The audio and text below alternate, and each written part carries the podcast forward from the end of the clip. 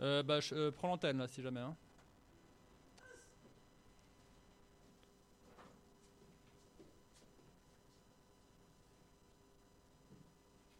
Mettez-vous euh, sur le 4. C'est celui qui est genre au bout de table. Celui d'après. Et puis Elisa, tu peux te mettre au 6. C'est le dernier. Ou l'or et puis. Enfin, comme vous voulez.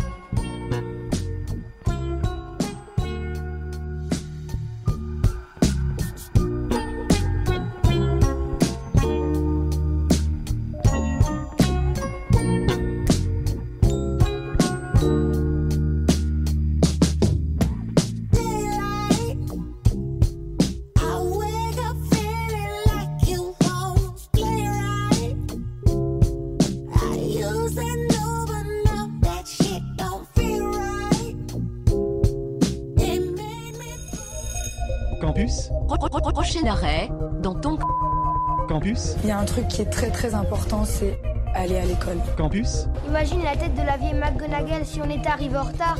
Je vais plus à l'école, c'est nul hein. Campus prochain arrêt, dans ton campus. Bonsoir à tous, vous êtes dans ton campus, c'est le retour.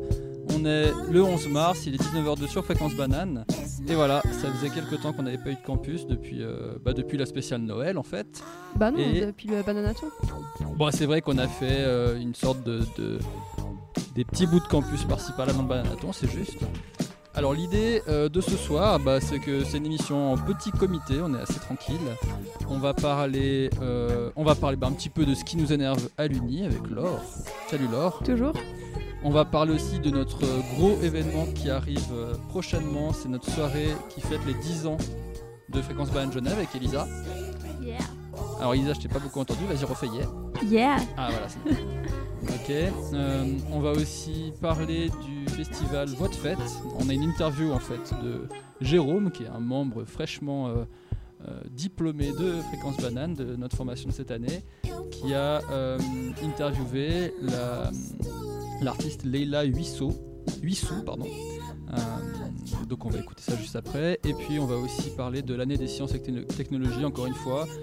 Et cette fois-ci, le thème est la fragilité des écosystèmes. Du coup, euh, je propose d'abord, avant de parler de ce super programme, euh, discuter un petit peu de l'actualité Erasmus et ensuite on fait, on fait ce qu'on a prévu de notre planning. Alors l'actualité Erasmus, il y a un paquet de choses qui sont prévues pour les deux prochaines semaines. Euh, vous aurez le thé culturel euh, sur le thème du Japon à Unimail le jeudi 14 mars à, 6h, à 18h30 pardon, en salle M2150. Donc c'est gratuit, c'est accessible à tout le monde. Euh, N'hésitez pas à y aller pour parler un petit peu avec l'association AE Estasia, qui vous parleront du Japon du coup.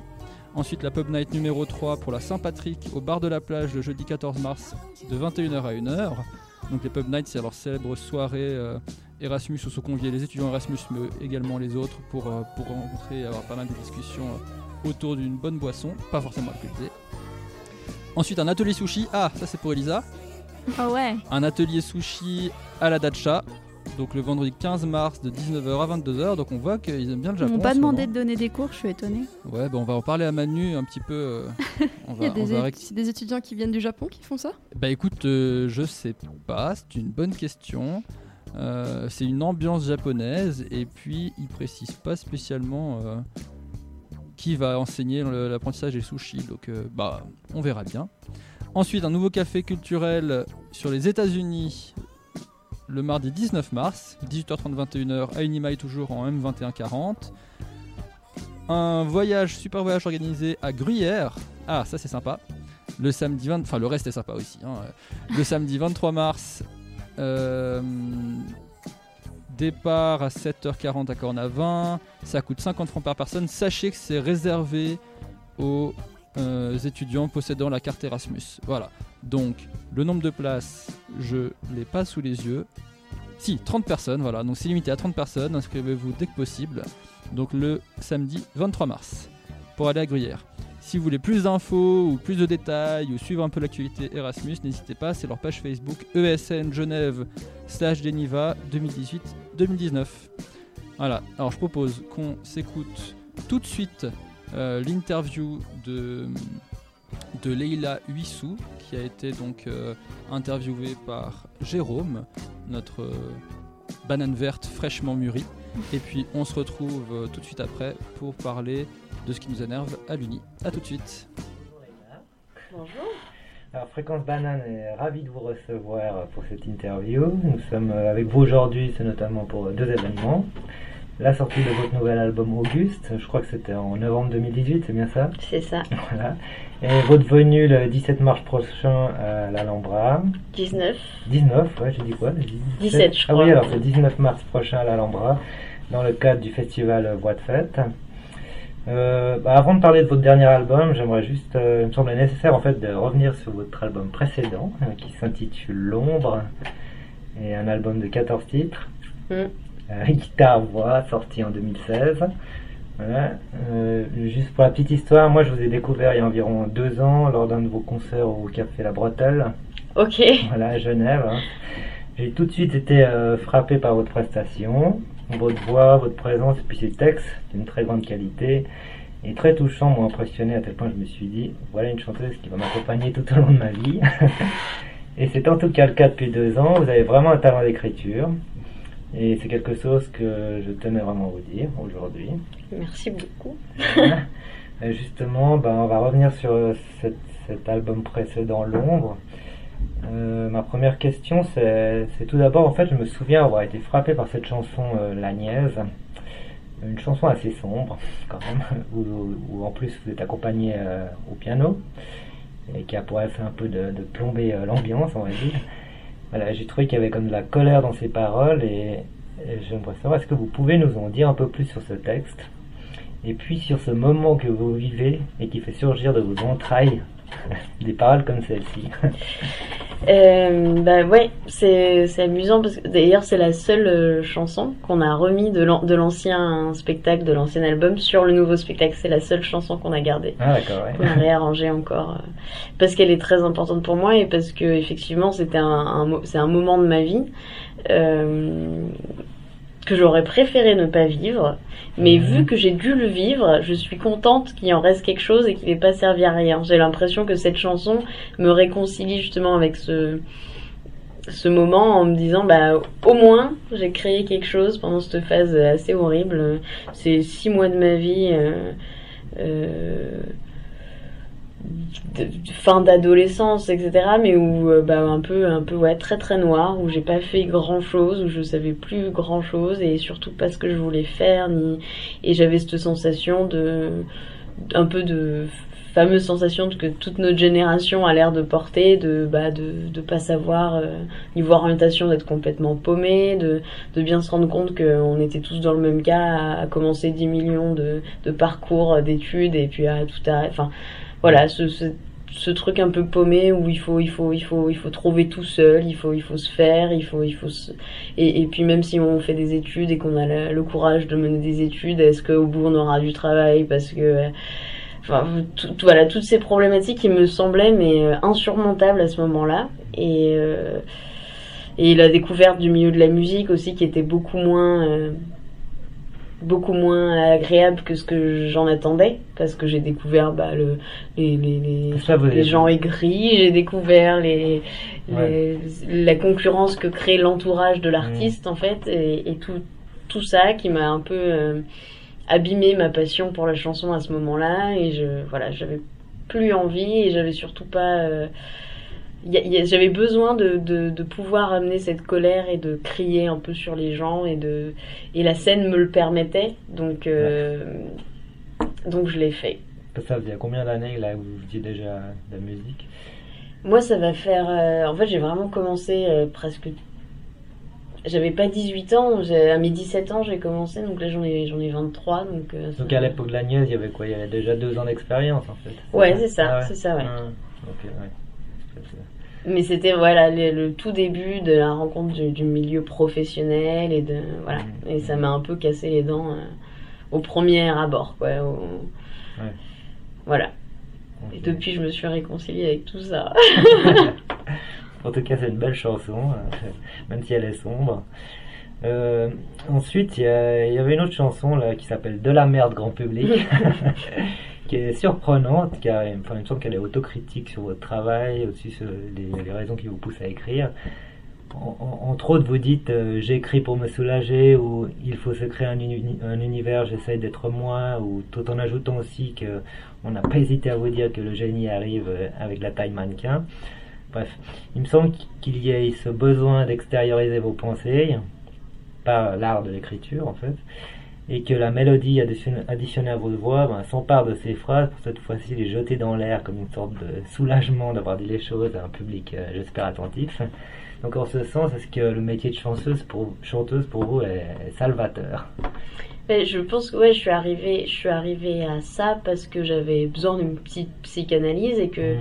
et qu'effectivement, je, ça me, bizarrement, ça me suffisait pas à cette époque d'en parler ou de, peut-être que j'y arrivais pas Mhm. et que c'était un moyen d'expression plus simple. La, la scène, moi, me fait vraiment un effet. Des fois, j'ai j'ai presque l'impression d'être plus à l'aise sur scène, juste parce que c'est quand même une, Des fois, les gens disent euh, quand vous écrivez en français, vous qui euh, sur sur vous avec la première personne, vous avez pas l'impression d'être à poil. Et moi, je trouve qu'au contraire, la scène excuse à peu près tout et surtout euh, crée juste l'ambiguïté qu'il faut où on sait pas, on sait jamais où, où est-ce qu'on se situe entre la vérité, le le l'imagination, le, le et, et du coup ça ça permet euh, de, de, de, de dire tout et puis n'importe quoi et puis des fois d'aller plus loin, de de de, s'énerver trop si on a besoin d'un surplus et le premier album c'est exactement ça. hein, c'est je, je suis contente parce que je, je pense qu'on peut pas faire toute une Enfin, un album, ça suffit pour sa, psy- sa psychanalyse personnelle. Donc voilà, c'était mon, mon départ et j'avais besoin de,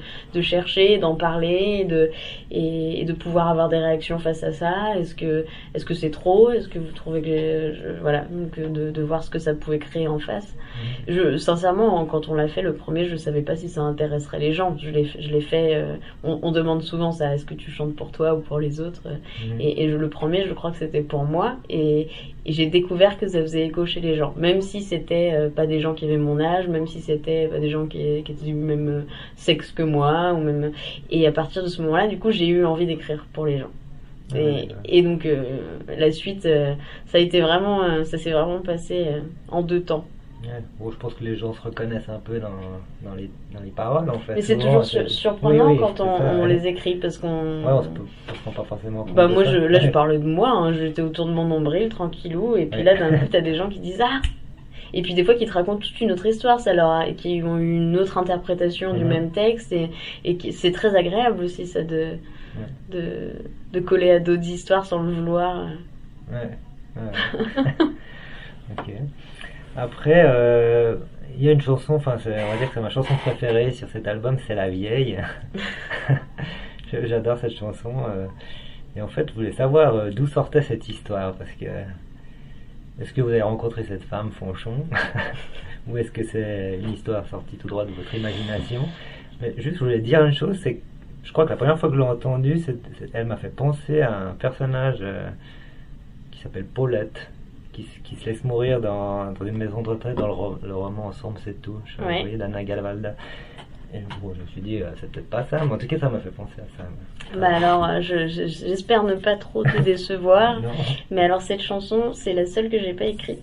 Ah. C'est un texte de Patrick Fonte qui faisait partie du duo Fond et Val et qui a eu des qui a qu'on a un peu oublié enfin, volontairement parce qu'il a eu des problèmes avec la justice. Euh, voilà, donc euh, il a fait de la prison, etc. Et, euh, et en plus c'était pour alors je sais pas jusqu'où ça va, attouchement, pédophilie, etc. Enfin bref, il a eu des, soucis comme ça. Et donc on m'a beaucoup beaucoup remonté les bretelles et, et engueulé parce que je reprenais ce mec-là et qu'en plus j'étais une jeune fille encore plus jeune au moment où j'ai commencé à la chanter. Mm. Et, euh, et d'ailleurs, plus on m'a agressé en me disant que je devrais pas le chanter, euh, plus j'ai eu envie de la chanter parce que je trouve très très important de faire des distinctions entre les auteurs et les, enfin les artistes et les, et les l'homme quoi. Et, et ce monsieur-là euh, écrit, mais enfin il a, une- il a une, il est mort il y a pas très longtemps là, et euh, il a, il a un nombre de chansons et de textes magnifiques, c'est impressionnant. Et je trouve justement que, que les, gens comme ça qui n'ont pas forcément été des bonnes personnes, euh, enfin bref, qui ont fait des erreurs, euh, justement se priver de leur euh, de leur génie ou de leur art, c'est la double peine, quoi. Enfin, je veux dire, si- s'il servait à quelque chose sur cette terre, ce monsieur-là, justement, euh, c'est c'est c'est bien à apporter ces textes-là, ces trucs. Alors, les enterrer avec lui parce qu'il a été mauvais, je, je, je- ça, me, ça me semble être vraiment, vraiment stupide. Et du coup, j'ai très envie, et on, je continue à le chanter, d'autres textes de lui. Du coup, j'ai fouillé, puis euh, Mais lui, il chantait cette chanson, elle est. il chantait la vieille, ouais. qui mais c'est alors c'est les, si tu si tu veux trouver une vidéo ou quoi, tu vas voir un vieux monsieur, euh, Ah ouais? euh, un vieux monsieur qui chante ça. Ouais, mais c'est, donc c'est une chanson de Patrick Font, euh, voilà, et que que je trouve magnifique et que qui me, voilà, qui me fait beaucoup penser moi à mon pépé. Alors voilà, c'est Ouais. Chacun, ouais. voilà, et, et, personnage. et- et qui me fait, euh, qui me donne presque envie de de devenir vieille. Voilà, ça m'a créé un fantasme. Mhm. J'espère que quand je serai une vieille dame, enfin j'ai- j'aimerais beaucoup, j'attends avec impatience d'être une vieille dame pour entrer dans, je sais pas, n'importe quel lieu public, genre une bibliothèque, et aller à l'accueil et leur dire, je me suis. voilà, c'est, voilà, je, bref, Mhm. ça m'a créé cette envie, cette Ouais. ambition. Ouais, elle est sympa comme chanson. euh. Et voilà, moi non, je l'aime beaucoup. Du coup, euh, vous la chantez pas sur euh, cette tournée? Là, on la chante plus. Par contre, on chante un autre texte de Patrick Font qui Mhm. s'appelle Infidèle, qui est sur une femme, une femme libérée, et pareil, un peu, un peu potage qui va, qui va droit au but et qui, qui me fait beaucoup rire et voilà. Donc l'infidèle de Patrick Font sur le nouveau spectacle. Bon, on se réjouit de l'entendre. En tout cas, ouais, les textes, ils sont bien. Alors, euh, ben là, on va un peu passer au nouvel album. Donc, vous arrivez avec euh, cet, nou- cet nouvel album Auguste. C'est votre premier album studio, Ouais, c'est ça? Bien. avec la, j'ai, j'ai lu qu'il y avait une quinzaine de musiciens, c'est juste. c'est tout ça. Un duo avec Mathias Malzieux, Chanteur de Dionysos, c'est ça. ouais, et 12 titres. Ouais. Ouais. Alors, euh, ouais, alors pour ceux qui s'étaient habitués à une ambiance guitare-voix, hein, de l'album précédent, eh bien, ils seront surpris. Parce que les morceaux, j'ai trouvé qu'ils étaient très bien arrangés. et Je trouve une qualité sonore exceptionnelle aussi. Yes. Euh, certaines chansons sont aussi pleines d'énergie, comme par exemple La Farce. Je trouve qu'elle elle est bien celle-là. Et, ah oui, quelqu'un m'avait dit à propos de votre premier album que toutes les chansons étaient un peu les mêmes. Et oui, oui, et c'est justement, c'était quelque chose qui me euh, qui m'embêtait et, Ouais. euh, et j'avais cette frayeur quand on parce qu'il fallait faire un, j'avais- le, le deal avec la boîte c'était un peu ok tu veux faire un premier album live mais donc il faudrait faire un studio vite après Mhm. et, et moi je me suis dit mais si rapproché je veux faire deux, deux fois le même album déjà que le premier effectivement je voyais bien que les chansons pouvaient se ressembler Mhm. et, et ce que j'écrivais, quand je continuais à écrire, je me rendais bien compte que mes mécanismes euh, revenaient au, Ah oui. galop et, et j'avais très très peur de ça. Et donc là, euh, voilà, ça a été, c'était pas une option de déléguer là au niveau musical, au Mhm. niveau euh, et de demander aux gens de venir me bousculer dans mes mécanismes, mes habitudes, mes tics, mais parce que j'en avais très très peur aussi et ce discours je peux totalement l'entendre et, et même je suis d'accord avec. Donc, euh, mais je pense qu'on n'a pas trop mal réussi justement à, Ouais. à euh, bousculer un peu tout ça pour pas faire le même album euh, deux fois quoi. Oui, oui, oui. Bah ouais, celui-là, euh, moi j'ai trouvé euh, qu'il est plutôt varié justement parce que bah il y a un mélange, il y a un mélange de, de jazz manouche, il me semble. Moi j'ai entendu la musique de fanfare, un peu une ambiance de cirque comme ça. Tout il y a aussi des morceaux guitare voix, hein, je crois. Ouais. cas, Il reste, il y a un piano voix, il y a un guitare voix et puis il y a des morceaux qui sont arrangés mais avec des petits, enfin voilà, il n'y a pas, Hmm. voilà, il y a, il y, a, il y a quand même deux trois où il y a beaucoup beaucoup beaucoup d'instrumentation mais sinon ça reste euh, quand même, euh, on voulait pas en mettre trop pour en mettre trop partout. L'idée c'était que ce soit justifié quand il y en ait beaucoup et que ce soit, Ouais, ouais, ouais. voilà, cohérent. Ouais. Bon, en tout cas, c'est un bel ensemble que vous nous offrez là. Euh, Oui, alors j'ai trouvé les choix des instruments. euh, Enfin, je trouve que ça vous colle un peu à la peau ces instruments, euh, genre violoncelle, euh, enfin toutes ces choses qu'on n'avait pas avant dans l'ancien album.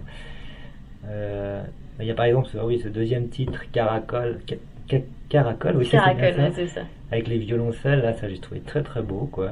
C'est le quatuor euh, Vassili qui a, qui, a, qui, a, qui a enregistré au studio et c'était un sacré kiff d'avoir un quatuor à cordes. Ouais, je pense. Puis ouais. super doué. Et en plus, euh, des, des jeunes, enfin, on a à peu près le même âge que moi, donc c'était amusant de, de se retrouver là, euh, eux avec leur parcours de conservatoire classique et moi euh, qui panne rien, mais qui est ravi qui joue ma chanson. ouais, j'imagine. C'était c'était vraiment beau, ouais. c'était super chouette. En tout cas, ça, ça va bien avec votre voix. Je trouve que ça, ça comment dire, ça, il y a une bonne harmonie, on va dire. Il y a aussi, ah oui, Cri d'invention. Je trouvais que ça ressemble un peu à du Thomas cette. euh, J'avais envie de, de une fois de, de, de coller un peu justement son Séverino, Thomas Dutronc, Ouais. ce côté euh, manouche. euh, cool. que, ouais. que j'aime beaucoup. Je Mhm. me voyais pas faire tout un album comme ça, mais avoir un petit morceau où Ouais. on y va, on peut danser, rien que ça, me- m'imaginer que ça ferait peut-être, en- ça donnerait peut-être envie de bouger. mhm. Si un jour on m'avait dit que quelqu'un aurait envie de bouger sur une de mes, de mes chansons, j'y aurais pas cru, donc c'était un gros kiff aussi. Ouais, voilà, ça c'est sympa, ouais. Après, oui, alors du coup, vous aviez plutôt l'habitude. Ouais, plutôt l'habitude d'être accompagné que par votre seule guitare, hein, c'est ce qu'on ce voyait avant. Et du coup, je voulais me demander est-ce que la présence de tous ces instruments a changé votre rapport à la chanson? Vous l'avez peut-être dit un peu avant. Et peut-être votre façon de chanter aussi.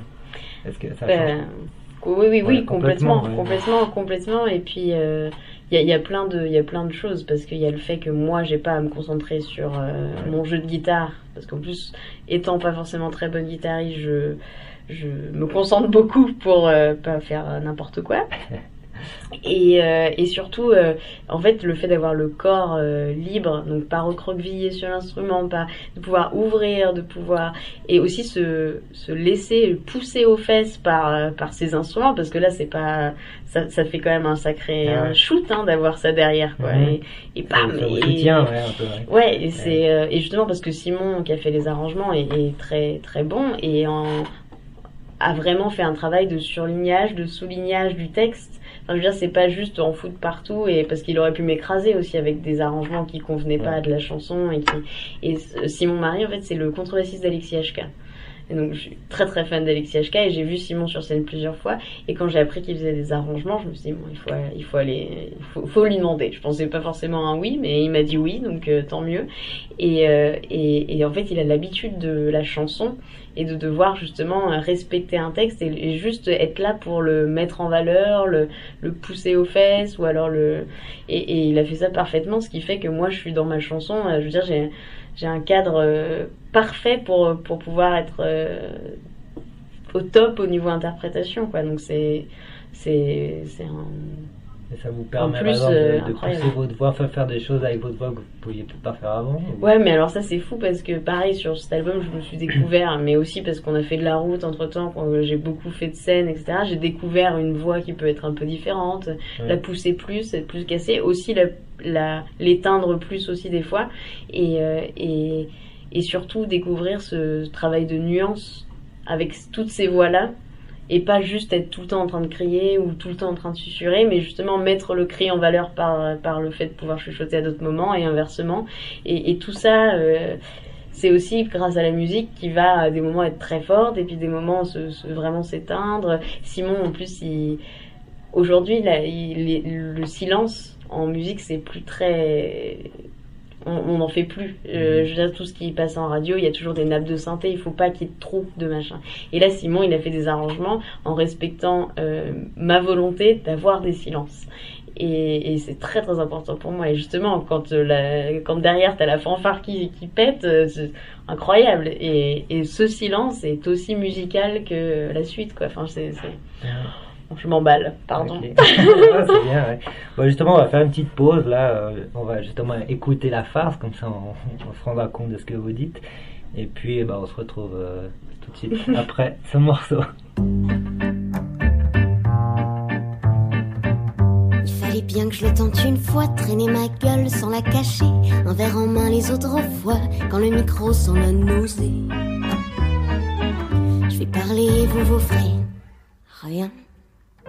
On va pas encore se le cacher, sur scène on n'est pas plus malin, mais vous êtes censé la fermer. Si je suis jolie, c'est que je suis de loin, si je suis loin, c'est que je suis surélevée. Physiquement, ça compense rien, mais c'est plus simple pour cracher.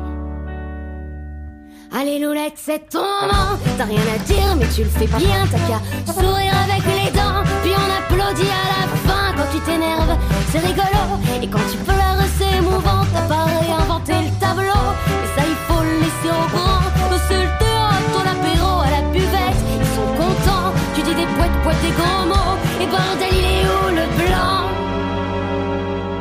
Valsons si à que ça pour se nourrir Ça nous fera les pieds entre temps Je vous aime pas, c'est encore pire Je préfère vos sourires à mes dents. Je suis en colère un peu partout Et je m'adresse jamais aux bons gens Chanter, ça change rien du tout Et je me rends compte que maintenant Imaginez la fin de la farce. Pour Charlot de l'engagement Que notre point levé nous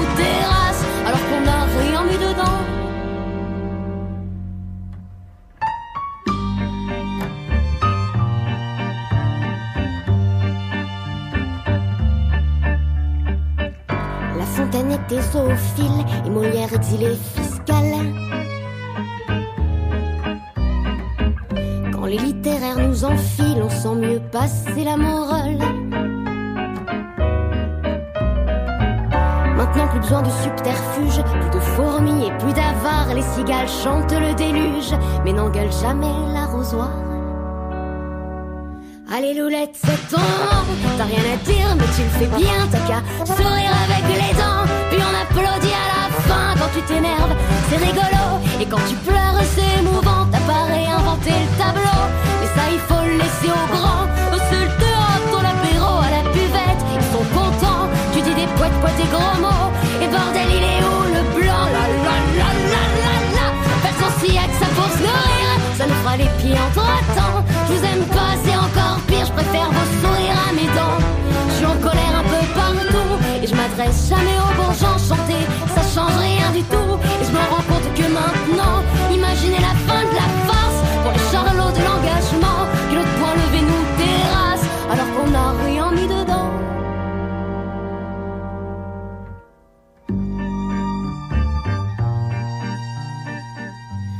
C'est un pardon sincère. D'une lâche révoltée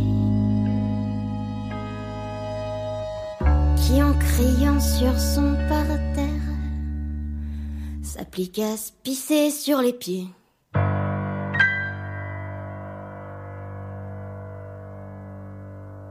Nous sommes toujours en présence de Leila Huissou pour la sortie de son nouvel album Auguste qui, sera, je, le rappelle, à la salle l'Alhambra à Genève le 19 mars prochain dans le cadre de festi- du festival Voix de Fête.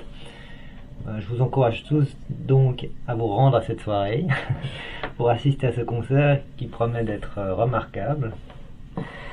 Euh, là, on va un peu aborder d'autres chansons de ce nouvel album, et notamment la chianteuse. Ça, j'ai écouté ça, ça m'a surpris. Alors, je, je, je pense que c'est une chanson qui parle de vous. Euh, ouais, oui, oui, bah je, on va, on va dire ça comme ça. Euh, déjà, au niveau mu- musical, c'est sympa parce que c'était C'est encore le quatuor à, à cordes ouais, qui, Ah ouais, qui alors, joue là. Celui-là m'a bien marqué, je crois. Et puis, euh, ouais, du coup, dans les paroles, on trouve, euh, on découvre, euh, on vous découvre en tant que fille chiante, euh, c'est ce que j'ai lu, torturée, à l'ego surdimensionné, l'âme perdue, le regard vague. Enfin, euh, votre image, euh, je trouve, celle d'une femme euh, souriante. et, et mélanger un peu à ce regard un peu enfantin comme ça, qui semble joyeuse et accueillante, ne semble justement pas coller à ses paroles. Alors je voulais savoir si ce côté chieuse, est-ce qu'il existe chez vous? Mais est-ce que c'est momentanément, c'est vraiment quelque chose qui vous colle à la peau et qui vous embête? Parce que pour en faire une chanson, il y a quand même Non, quelque chose. hon- honnêtement, ce qui est, c'est, cette chanson, c'était, hum, c'était, c'est juste parce que c'est, encore une fois, quand j'ai découvert ce, ce milieu, euh, je suis jeune, mais j'ai l'air encore plus jeune apparemment. Mm. Je suis une fille, et le fait d'être petite, je suis mignonne, et euh, j'ai une, enfin voilà, quoi, j'ai une bouille, euh, les gens me pincent les joues, etc. Mm. Et, et donc ça m'est, euh, je me suis pris de, de plein fouet le, J'arrive pas trop à savoir si c'est le machisme de ce métier ou si c'est le, fait d'être jeune qui m'a qui m'a qui a fait que ça, m'est tombé dessus. Euh, mais n'empêche que je, me suis voilà, je, ça m'est arrivé énormément d'arriver sur les dates toute seule avec ma guitare justement au moment où j'étais toute seule et de euh, qu'est-ce qu'elle va nous faire la petite princesse et d'avoir ce genre de réflexion. Et euh, et donc oui, je me suis pris en pleine gueule euh, le fait que on était encore dans un milieu où euh, alors encore une fois, je sais pas si ça tient à ma jeunesse ou euh, au fait que je sois une fille, mais euh, j'étais très très très triste de ça. Et en fait, cette chanson, c'est une espèce de, j'ai pris tout ce qu'on m'a dit qui m'a énervé. En gros, tous toutes les clichés qu'on a sur les chanteuses, je crois que c'est encore pire pour les actrices. euh, mais bon, bref, tout ce, ce truc de, ça m'est arrivé plein de fois d'arriver sur les catering et, et ils m'avaient préparé un plat végétarien, alors que dans le rider c'est marqué nulle part que je suis végétarienne. Je ne suis pas végétarienne. Et en fait, il y a un truc un peu comme ça, les chanteuses, bah, le- attends, mais elle est pas végétarienne, bon, alors c'est le gluten, ou il y a quelque chose, enfin, tu vois, c'est pas Mhm. possible. Euh, et puis, puis voilà, et puis, euh, ou maintenant que j'ai une équipe de gars, euh, c'est, c'est, eux sont géniaux avec moi, mais alors combien de fois j'ai entendu des gens leur, leur dire, euh, ça va, c'est pas trop, euh, ça doit être chiant, petite, euh, et puis même la, tu boîte de prod dans laquelle je, suis, avec qui ça se passe très très bien aujourd'hui, euh, leur réticence au moment de signer, c'était que ben voilà, ils avaient pas d'artiste si jeune dans leur catalogue et euh, encore moins une jeune chanteuse. Et du coup, c'était voilà, leur, le- je me souviens, ils m'ont dit on veut pas être des babysitters. Et, et donc tout ce truc où t'as l'impression de devoir faire tes preuves 20 fois plus que les autres parce que t'es jeune et parce que t'es une fille. Voilà, c'était en, en gros, j'ai pris tout ce qu'on m'a dit qui m'a un peu agacé et tous ces clichés qu'il y a autour de la chanteuse en règle générale et ça marche pour toutes les autres aussi. Hein, je, voilà, et la chianteuse, c'est vraiment un terme qu'on entend beaucoup. Euh, les techniciens, ah, chianteuse. Enfin Ah, voilà, c'est pas c'est de moi, hein, c'est c'est vraiment un truc euh, qui qui qui, qui existe, euh, enfin qui est, qui est dans ce milieu. Et, et donc j'ai pris tout ça en, en espérant que ce serait tellement gros que personne n'y croirait. Et en la jouant, effectivement, je me suis rendu compte que c'était pas si évident et qu'il y avait. Mais donc j'aime bien jouer avec cette euh, cette ambiguïté, cette euh, ce, truc-là et et et en plus du coup on l'a mis en scène avec mes musiciens où ils s'en prennent autant plein la tronche que moi au final et et on en a encore rajouté dans le second degré enfin le de voilà il me il me maquille pendant la chanson moi je fais ma peste je leur demande de me coiffer enfin tu c'est et puis je finis avec une tronche pas possible euh, du maquillage partout euh, enfin, voilà. Et c'était aussi en plus un défi là pour le coup pour la scène c'était un défi de monter sur scène on, on- c'est quand même plus agréable quand on se sent joli ou quand on se sent bien dans ses baskets quoi. Et euh, et euh, bah, moi j'étais quand j'ai commencé j'étais ado. Et le maquillage m'a sauvé la vie. Je pense que il y a, y a des, il y a des moments où quand t'as une je sais pas un bouton en plein milieu de la tronche euh, c'est très dur de monter sur scène. Ouais. et, et donc euh, voilà le maquillage était- a été pour moi euh, vraiment euh, important. C'était dur de monter sur scène d'imaginer monter sur scène démaquillée si j'avais un truc ou un c'était voilà c'est pas agréable. Et, euh, et donc là c'était un peu mon défi aussi de dire c'est bon maintenant ça on va arrêter. Et, euh, et justement comme il me maquille pendant que je suis en train de chanter j'en ai partout donc je dois me démaquiller à la fin de la chanson. Et c'était aussi de me dire bah tu vas te démaquiller sur scène sans savoir à quoi ça ressemble et tu vas t'en étaler partout tu vas voilà mais tu vas assumer ça parce qu'en fait justement ta chanson elle dit que t'es pas ça que t'en as rien à foutre et que t'es pas là pour être jolie que t'es pas là pour être machin donc va jusqu'au bout sois cohérente avec ton Ouais. discours démaquille-toi sur scène donc c'est un petit truc et tout le monde s'en fout mais pour moi c'est très important Ouais. voilà je suis encore il y a encore un peu de psychanalyse peut-être encore un peu voilà Bon, ça joie de voir ça. Euh, oui, après, il y avait une chanson là, qui s'appelle Lettre à la Suisse. ça m'a un peu surpris. Euh, bah, qui parle apparemment, moi c'est ce que j'ai entendu, de, de cette lettre que vous, aurez reçue, que vous avez reçue par un homme qui vous a invité à chanter à Lausanne, c'est ça? C'est ouais, et il m'a appelé, il m'a appelé, mais euh, c'est la, quoi, première fois que j'ai vu un plus 41 sur mon portable. Ah, C'était ouais. Jacques et c'est un, un monsieur qui a quand même beaucoup fait, je crois, pour la chanson en Suisse et euh, Jacques S et qui organisait le festival Le Chant des Beaux Humains à Lausanne. Et donc, euh, ouais, il m'avait appelé, euh, savoir si je voulais participer à ce festival. Et, euh, et donc c'est la première fois que je suis venue en Suisse, c'était pour faire ça. Et il se trouve que lui, il a eu des ennuis de santé, donc je l'ai jamais rencontré. Et apparemment, il avait beaucoup insisté pour me faire venir. Moi, je sortais juste de The Voice et, euh, et on sait que le milieu indépendant n'est pas fan de ce genre de, de choses. Et apparemment, il avait beaucoup insisté euh, auprès des autres en disant Moi, je veux la programmer. Je crois que je crois qu'il y a un truc, quoi. Même, même si elle sort de ce truc-là, qui est pas effectivement notre cam, notre réseau, notre machin. Je, apparemment, il s'est vraiment battu pour ma petite pomme alors qu'il me connaissait pas. Et, euh, et donc, moi, je l'ai juste eu au téléphone. J'y suis allée, donc il ne pouvait pas être là à cause de sa santé. Et ce soir-là, j'ai, euh, pour la première fois de ma vie, joué devant un public chanson avec une écoute, mais que j'ai jamais eu avant. Avec euh, après au, bar, euh, il y, a, Fabien Tarin qui était là, qui a, chanté une chanson. J'ai découvert Fabien Tarin, suis pris une claque d'une violence ce soir-là. voilà. Il y avait Alizé du groupe Alios qui était là. Il y avait Guillaume Pidancet qui est un chanteur aussi, et, et Jérémy Decroix qui est pareil, est très actif pour la chanson en Suisse. Et c'est des gens qui sont d'un coup arrivés dans ma vie et restés et je suis venue habiter en Suisse pendant un an tellement j'avais à découvrir ici. Ah ouais. et ce qui est drôle c'est que tous ces gens en fait euh, me connaissaient grâce à Jacques. Et, et toute l'année que j'ai passée en Suisse c'était euh, oh putain mais c'est Jacques qui m'a parlé de toi. Ah bah je te contacte parce que Jacques m'a dit d'aller écouter. Et Jacques il est décédé. Je l'ai jamais rencontré en vrai. Mais par contre, effectivement, tous les gens que j'ai croisés euh, en Suisse et tous les gens que j'aime et les, les, artistes que j'ai découverts qui m'ont mis des grosses baffes m'ont dit qu'ils me connaissaient grâce à Jacques et j'ai eu l'impression qu'il m'avait tracé un petit parcours d'avance, quoi. Et c'était fou. Et, euh, et, encore là, euh, jeudi, euh, jeudi dernier, on a eu, on a reçu le prix Catalyse au prix Moustaki, qui est euh, une, fonda une, fondation suisse. Et elle me, la dame qui me l'a remis, Bettina, m'a dit, dit euh, que Jacques serait très content de ça. Et en fait, elle était là, la première fois que je suis venue en Suisse, à Lausanne, à mon premier concert en Suisse. Elle était là, cette dame. Et donc, c'est l'histoire, elle continue encore et mon chemin, j'ai l'impression qu'il est toujours là. Qui... Et donc, c'est un monsieur qui, finalement, que je ne connais pas, mais qui est très important dans mon parcours, en, tout cas pro et, et du coup un peu personnel parce que parce que c'est devenu mes amis aussi, tous ces gens. Et, euh, et, donc quand je suis rentrée en, en France, en plus j'ai cette histoire avec mon papa qui m'a vraiment dit quand j'étais petite si tu dois être raciste d'un peuple, ce sera les Suisses.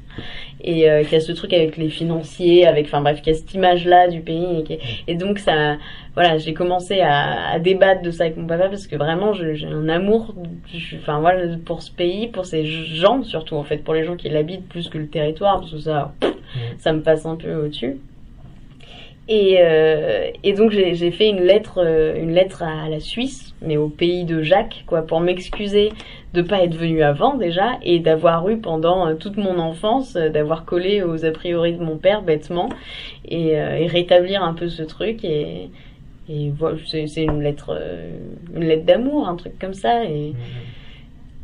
Voilà. Et puis j'ai ce truc qui me, qui me surprend toujours autant de, de voir à quel point les, les Suisses justement sont intéressés et connaissent l'histoire de France, le, enfin, le, ah oui. notre politique, notre, euh, même tout, en fait, tout, tout, tout, voilà, quoi, comme son, et, et que nous, à chaque, chaque fois, c'est pas le cas, c'est impressionnant, c'est ouais. impressionnant, le, le, aucune idée, et puis cette impression que c'est vraiment, ils mettent un pied en Suisse, tout est différent, ils sont dépaysés, alors que faut, faut arrêter, quoi, c'est, c'est d'un ridicule, et ils imitent très mal tous les accents, d'ailleurs, et, et, et, du coup, je suis désolée de cette, ce non-intérêt des Français pour, euh, pour les Suisses. Et... Mm. Bon, voilà. Je... Ouais. voilà. En tout cas, une belle je trouvais que ça méritait une lettre, en tout cas. Ouais, bah, c'est une belle histoire, je trouve. Franchement. Ouais. Euh... Ah oui, il y avait une chose à laquelle je me posais la question, c'est est-ce que les... quand vous créez enfin, vos chansons, est-ce que c'est les textes qui vont façonner la mélodie ou l'inverse? C'est-à-dire la mélodie qui suggère les mots et bah plus ça va, plus il y a plus de sens, plus de plus de comment dire de processus euh, type quoi. J'ai fait les deux, j'ai fait des textes avant les musiques. Alors là ces derniers temps comme j'ai vraiment cette envie de déléguer la musique, c'est vrai que souvent je fais les textes même sans penser musique et puis je, donne juste le texte à quelqu'un qui qui m'aide à composer. Plus ça va, plus je me dis que vraiment la composition, toute cette partie-là, j'ai envie de de la laisser à quelqu'un d'autre, de, de l'ouvrir, de donc moi je me c'est surtout texte en fait. Hein, je... Et puis ouais. et puis le premier album typiquement où je faisais tout, euh, euh, c'était clairement euh, je faisais les deux en même temps en fait, mais mais bon, le, la, la, la musique, fallait qu'elle s'adapte, fallait que ça rentre le texte, quoi. Je, je- j'adaptais plus ma musique au, à la longueur des phrases que, que l'inverse, euh, où je me disais, il faut que ça rentre sur cette musique, ça, je me suis jamais trop mis la pression là-dessus. Ce qui fait que j'ai beaucoup de tournes absolument pas carrées et où c'est des trucs très très simples que je fais à la guitare. Le problème, c'est que il y a que moi qui, qui, qui sait que là, l'accord, il va durer deux fois plus longtemps parce que, en fait, bah, il faut que je finisse ma phrase. Oui. Et du coup, des fois, quand t'as des musiciens qui sont pas chansons et qui écoutent pas les paroles, qui sont, qui arrivent pas à suivre le texte, ils, me disent, mais c'est chiant. Il y a, y a trois accords, mais c'est jamais les mêmes durées, c'est jamais les Mhm. mêmes. Voilà, c'est parce que je m'arrange un peu comme je veux. Si je suis toute seule, euh, je fais ma tambouille tranquille. voilà. Donc ouais, c'est plus les textes en fait. Ouais. Ça part de là en fait. Euh... Ah oui, il y avait une chose qui... Ça, ça, ça m'intéresse, mais c'est pas forcément que par rapport à vous, mais justement quand on est une personnalité publique, comme vous, vous l'êtes, hein, euh, j'ai l'impression que souvent euh, les gens attendent euh, toujours une opinion de vous sur, de, sur tout, quoi. Mhm. Surtout dans les interviews. Alors, euh, je voulais savoir si c'était quelque chose qui vous, vous embêtait ou, ou pas. Ben, alors, ça m'embête pas dans l'idée. Après, le, le problème, et souvent, c'est ce qui se passe. Hein, je, leur- je, j'explique que que j'ai pas beaucoup, j'ai pas, j'ai pas fini de me faire mon opinion. Je, je me suis pris une grosse claque toute petite. euh, j'ai un souvenir assez, assez marquant. Euh, pour parler d'opinion politique, par exemple, que euh, la première fois que j'ai réalisé un peu ce qu'était la politique et ce que ça pouvait entraîner et tout ça, c'était le second tour euh, en, en France, euh, Le Pen, où Le Pen est passé avec Chirac. Et où ma mère était en larmes, où mon père, enfin bref, c'était vraiment un drame quoi à la maison. C'était euh, et donc j'ai commencé à me demander ce que c'était, ce qui se passait, pourquoi c'était si grave. Et donc mes parents qui étaient, qui, qui, avaient envie d'en parler et puis qui étaient contents de nous, enfin de nous instruire là-dessus, euh, euh, m'ont expliqué. euh, Enfin après avec leur opinion justement, avec leur qui est très forte et donc très très influente pour des enfants. Euh, et, euh, et en fait, de ce personnage, Monsieur Le Pen, a découlé que j'ai découvert Marine, sa fille.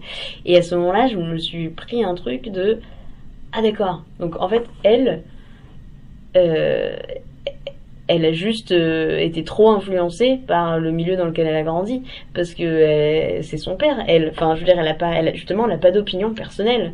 Elle, elle s'est fait complètement formater par par un père trop bref et je me suis dit, alors moi, mon papa, il est d'extrême gauche, pas d'extrême droite, certes.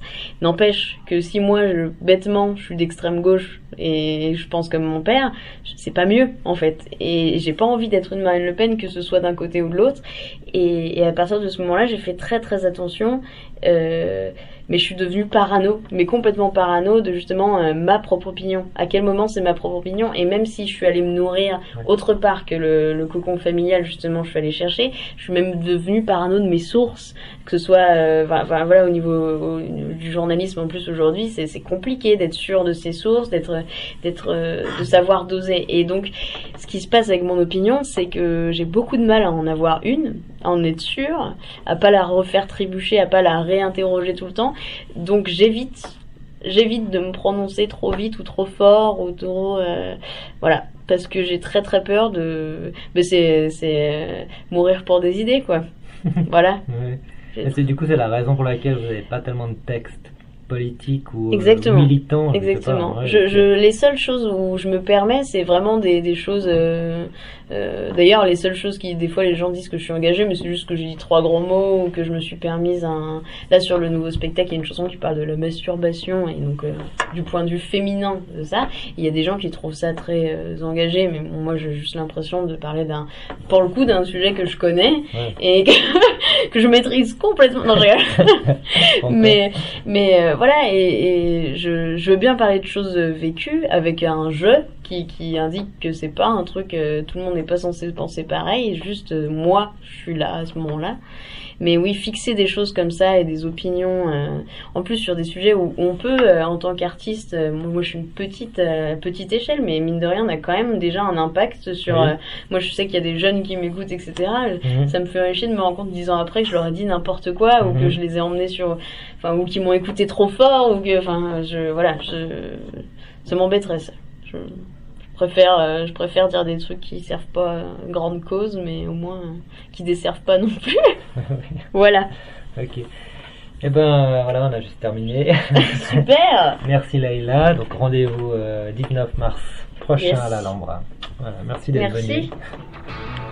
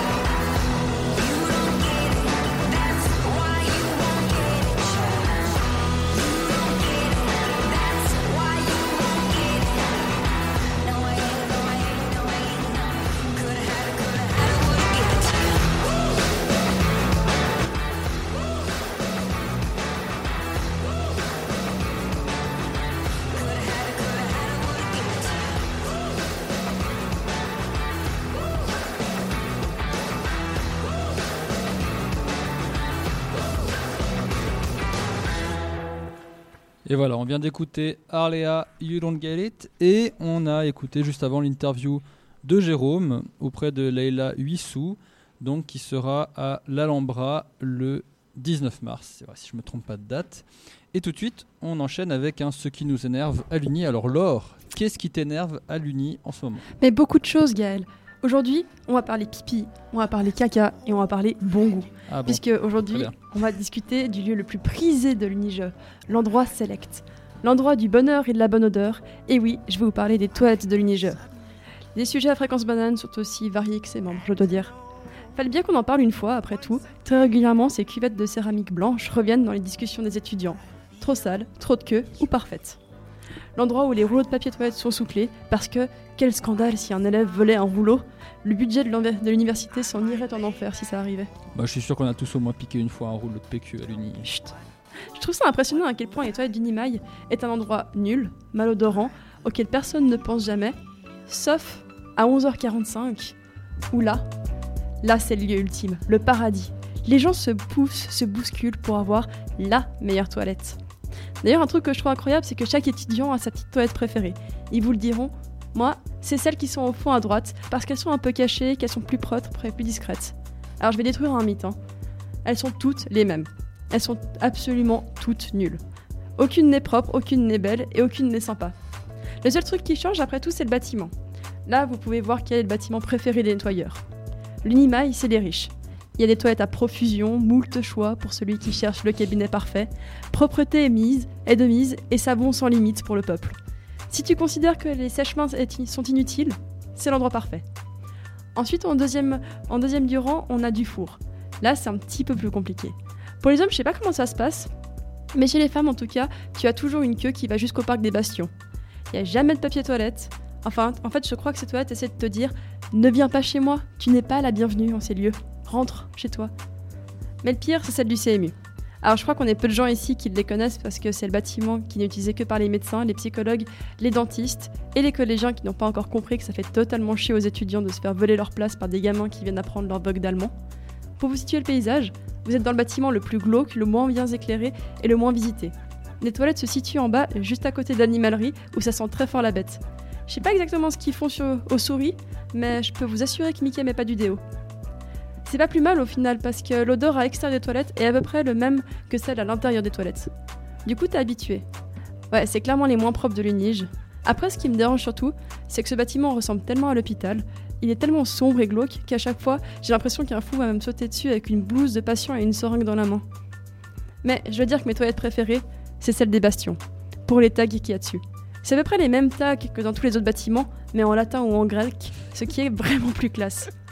Vous avez aussi des débats sur la porte des toilettes, sur des auteurs antiques, et ça, c'est incroyable. Encore une fois, je sais pas comment ça se passe chez les hommes, parce que, final, personne ne sait pourquoi, mais tout le monde trouve ça très important de faire des locaux pour chaque genre. Chez les femmes, en tout cas, il y a toujours des écritures sur les murs. Je crois que j'adore ces discours sur les murs, car ils sont toujours pleins de bienveillance et de gentillesse. J'ai même vu une fois un message où une fille décrivait en détail les deux garçons pour lesquels elle hésitait, et d'autres personnes qui lui donnaient des conseils sur leurs préférés, et qui votaient pour leurs préférés. Finalement, c'est un peu une sorte de courrier des cœurs entre, étudiants. Récemment, on a un groupe d'étudiants qui s'appelle poétiquement le groupe des étudiants en colère. Ça nous fait au moins, un moins, au moins un point en commun, eux et moi, qui a publié quel comportement il faut avoir ou ne pas avoir dans les toilettes. Je pensais qu'à l'école primaire, je serais enfin capable d'utiliser ce lieu sans qu'on m'explique quoi faire, mais apparemment on fait tout faux. Même si ce mot des étudiants en colère d'université fait maîtresse d'école primaire, ça partait d'un bon sentiment, alors j'ai envie de prendre la bonne énergie et de passer une petite bise à tous ceux qui nettoient le bâtiment, parce qu'au final c'est pas facile, et s'ils le faisaient pas, je peux vous assurer que personne ne le ferait à leur place. C'est vrai que j'aimerais pas être à leur place, ça c'est sûr. Est-ce que t'es déjà allé aux toilettes à Balexer Au ciné? Non Non Je sais pas si c'est pareil. Bah non, du coup ça doit pas être pareil chez les filles, mais chez les garçons, euh, au-dessus des urinoirs. Il y a pas d'urinoir chez les filles, ouais. Non, mais effectivement, ouais. Mais au-dessus des urinoirs chez les garçons, t'as euh, des écrans qui diffusent les bandes annonces. Ah Alors- Ça, c'est au. au- Et il faudrait voter pour avoir ça à, l'Uni. Ouais, mais bon, ils mettraient quoi? Et ben, il mettrait. Est-ce que tu veux vraiment voir la tête du ben, il mettrait en boucle le trailer de la formation de la radio. Est-ce que tu veux vraiment voir la tête euh, du directeur quand tu fais pipi? Ah, j'avoue. Il te dit attention, tu pisses dans la cuvette. Bien droit. Enfin, voilà, c'est tout ce que j'avais à dire sur ce lieu magique. Ouais, c'est vrai qu'il nous fait tous rêver quand même. Euh, et bah, je propose qu'on on parle. Alors, qu'est-ce que tu vas nous lire? Tu as une petite histoire à nous lire, hein, c'est Ah ça, oui, de bah, ton je- fidèle bouquin Mon filet de de bouquin. Manon. euh, comment Manon Chic, c'est déjà Manon la Chic. deuxième fois que je vous parle d'une des personnes qui est dedans. Alors pour résumer le livre, c'est un peu, euh, c'est elle a écrit un livre sur mes héroïnes, où en fait c'est tout des femmes qui font des choses euh, incroyables dans leur pays, hors du commun. Des femmes engagées. Ouais, des femmes engagées. Et aujourd'hui, je vais vous parler de Kasha Jacqueline. Alors, Nabagesera. Elle est africaine, euh, comme vous pouvez deviner son nom. Et en fait, elle représente la communauté LGBT en Afrique. Alors, il faut savoir qu'elle est née en Ouganda. Et en Ouganda, tu sais, tu peux risquer jusqu'à 14 ans de prison pour être homosexuel. Ah. Du coup, elle a- cette Kasha avait une vie assez normale. Elle voulait devenir comptable jusqu'à ses 19 ans, où elle se rend compte qu'elle est lesbienne, justement. Et à ce moment-là, elle se fait virer de son université, elle se fait virer de chez elle. Elle se rend compte ou elle annonce Bon, à elle a- 19 ans? Ouais, je crois que c'était un peu simultané, je sais pas Ok. exactement. C'est- c'est- pas tard? En général, c'est plus tôt, non? Bon, il y a peut-être pas de Oui, gens, ouais, il y a des gens qui compte. À Peut-être que 40 c'était en tout cas, elle dit qu'en tout cas, elle n'imaginait pas que c'était à ce point-là. Elle savait pas du tout que c'était interdit. Du coup, elle a commencé à en parler un peu autour d'elle parce qu'elle n'imaginait pas que c'était interdit et qu'il y aurait de telles conséquences à révéler à sa famille et à ses proches qu'elle était homosexuelle. Et à ce moment-là, elle a pu, euh, elle a pu abandonner ses, ses études de comptable et elle a décidé de se reconquérir dans le, de se reconvertir dans le droit. Et elle a engagé un certain nombre d'associations LGBT où elle fait régulièrement la promotion des, droits LGBT et expliquer aux gens que c'est pas ont le droit de vivre malgré leur homosexualité. Alors, ce qui s'est passé euh, plusieurs fois avec elle, c'est notamment elle a été une fois dénoncée par le euh, journal Rolling Stones, qui est un journal en Ouganda, où euh, le titre était Pandélé, et il faisait une liste d'une centaine de une d'homosexuels présumés que selon le journal il fallait pendre littéralement. Et elle a réussi à attaquer le journal en justice et avoir raison. Et ils ont dû lui payer des choses pour discrimination, des rendus pour discrimination. Mais par contre, il y a beaucoup d'homosexuels qui étaient dans cette liste qui ont été littéralement assassinés par d'autres personnes de la population. Juste parce que Ouais, juste parce le qu'ils sont journal allés- a publié ça. Parce que le journal les a accusés d'homosexualité. Et elle était dans ce journal-là justement. Et Mais aussi c'était une liste de, de personnalités homosexuelles. Enfin, de personnalités de. de personnes tout court, de personnes en Ouganda. Euh, quelconque. euh, Quelconque, ouais. Ah ouais. Ouais. C'est-à-dire que si t'aimes pas ton voisin, bah, tu peux les dénoncer à un journal et puis après. il- Et le journal avait fait un appel Ouais. euh, à la population pour euh, Ouais, pour envoyer des tuer, ouais. noms et. Ouais, et pour euh, tuer les personnes qui étaient dans la liste. Ah et oui. oui, l'Afrique. Et oui, du coup, elle a plusieurs personnes, plusieurs amis qui étaient dans cette liste qui sont morts à cause de ça. Et notamment aussi, elle, elle a subi aussi ce qu'on appelle là-bas des viols correctifs, où il y a beaucoup d'hommes qui violent les femmes lesbiennes pour que ça leur apprenne l'hétérosexualité. Ils ont tout compris à la psychologie, en tout cas, c'est clair. Et euh, surtout, euh, ce qu'elle a, elle a gagné un prix. Je sais plus comment il s'appelle ce prix, mais un prix pour euh, la, paix. Le prix Martin Ennals, voilà, que je l'ai sous les yeux. Parce que en 2009, euh, le gouvernement ougandais a tenté de faire passer, de réintroduire la peine de mort pour les homosexualités. C'est-à-dire que l'homosexualité aurait été. L'homosexualité serait hein, du coup punissable de la peine de mort. Mais attends, donc ça avait été retiré puis remis. Il n'y a, jamais en- eu la- il y a jamais eu la peine de mort pour Ah, l'homosexualité en Ouganda. Mais elle existe dans plein d'autres pays d'Afrique. Mais ils ont voulu l'instaurer en 2009. Et à ce moment-là, elle a, elle a réussi à trouver, genre, j'ai jamais fait du droit, mais elle a réussi à trouver un vice de forme dans cette loi. Et a réussi à juste à court-circuiter la loi avant qu'elle soit appliquée. Du coup, elle a reçu ce prix-là pour euh, cette action-là. Et aujourd'hui, elle vit toujours, elle vit très cachée en Ouganda. Elle, euh, elle vit euh, continuellement. Elle dit qu'elle change très régulièrement de maison. Elle dort jamais très longtemps au même endroit. Elle a toujours des gardes du corps. Mais elle fait la promotion euh, des, euh, des droits LGBT. Et elle fait la promotion. Essaie d'expliquer aux gens qu'elle est comme tout le monde. Mais elle, elle cherche pas, elle, euh, elle change pas de pays tout en continuant à se battre pour l'Ouganda juste pour se protéger. Elle, elle cherche, elle reste dans le pays quand même pour euh, soutenir en quelque sorte, Ouais. ça j'imagine. Oui, elle veut soutenir les communautés là-bas. Et euh, bon, après, maintenant, elle voyage tout le monde, un peu partout dans le monde parce qu'elle est assez célèbre. Et euh, surtout, elle a un point de vue qui est que, selon elle, l'homosexualité n'a jamais été bien vue en Afrique. Mais pour elle, la euh, véritable haine de l'homosexualité est arrivée quand euh, il y a des pasteurs des États-Unis évangélistes qui sont venus évangéliser l'Afrique. Selon elle, avant, les homosexuels, ils se faisaient taper, mais ils se faisaient jamais tuer. Avant ça, du coup, elle accuse beaucoup le- les États-Unis euh, du mal qu'ils ont fait en Afrique. Et j'aimerais bien finir en disant une petite citation d'elle, qui est Je sais qu'un jour ce monde sera libéré. La route est encore longue, il y aura, longue, il y aura d'autres sacrifices, mais nous devons continuer jusqu'à que les gens comprennent que nous sommes des êtres humains comme eux. Bah, Voilà, c'est voilà. un beau message d'espoir, mais après, euh, Ouais, on verra. Je pense que Longbonnet a encore beaucoup de encore temps. un peu de temps à, à prendre en compte et puis à, à appliquer. hein. Ouais, mais tu dis en 2009, c'était il y a 10 ans, et ils ont essayé de de faire la peine de mort pour les homosexuels. Il y a moins de 10 ans. quand même Ouais, mais je pense qu'il y a encore plein d'endroits où. En Afrique, ouais. Il y Ah a ouais. beaucoup, beaucoup d'endroits où tu peux, euh, tu peux mourir de ça. Bon. Et voilà, c'était la petite histoire de Kasha. Je vais pas prononcer son nom de famille parce que j'y arrive pas. Donc c'est notre, femme engagée euh, de euh, ce numéro de campus. Est-ce qu'on fait une femme engagée par numéro de campus? Ben, je pense qu'il y a un moment où oui.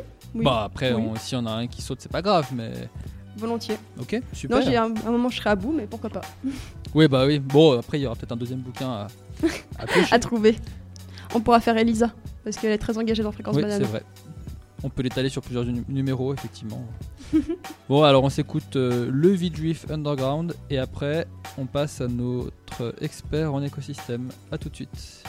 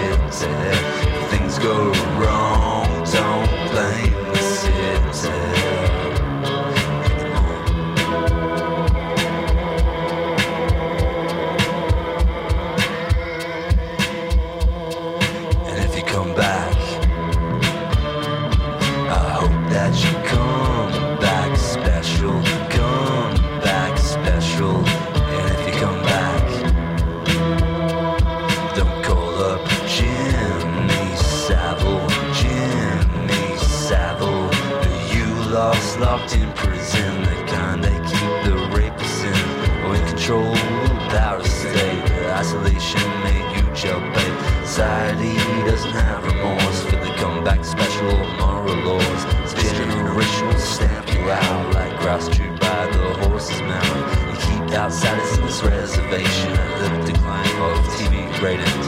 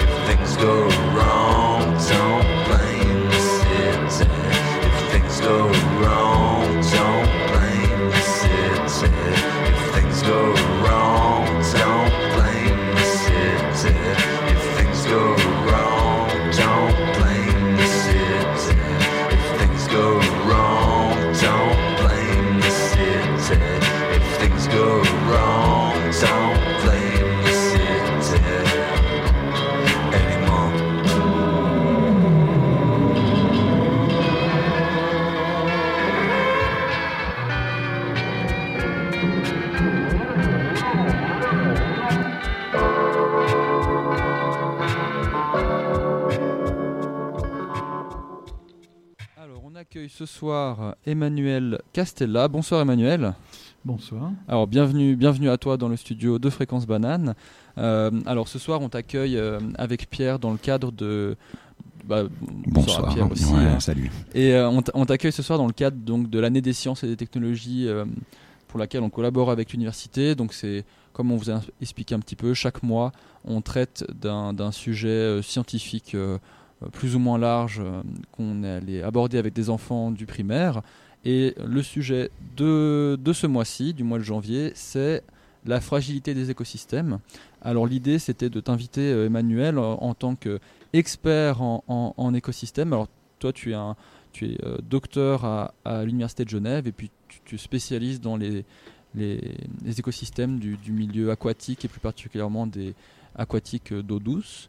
Alors je te laisse peut-être nous, nous présenter un petit peu ton, ton travail, ton, ton, peut-être brièvement ton parcours et puis quel est le, domaine, euh, quelle est l'actualité dans le domaine euh, dans lequel tu, tu, vis euh, au jour le jour? Alors merci de cette invitation d'abord et de cette présentation. Donc effectivement, je suis ce qu'on appelle hydrobiologiste. Donc dans hydro, il y a l'eau. Ça veut dire que je suis un biologiste qui, qui s'occupe des milieux aquatiques. Alors ça pourrait être des milieux d'eau douce ou des milieux euh, marins, d'eau salée, mais effectivement, je travaille surtout sur les cours d'eau, c'est-à-dire euh, des milieux d'eau douce. Et puis dans ces milieux d'eau douce, les cours d'eau, je travaille essentiellement sur euh, des petites bêtes, entre guillemets.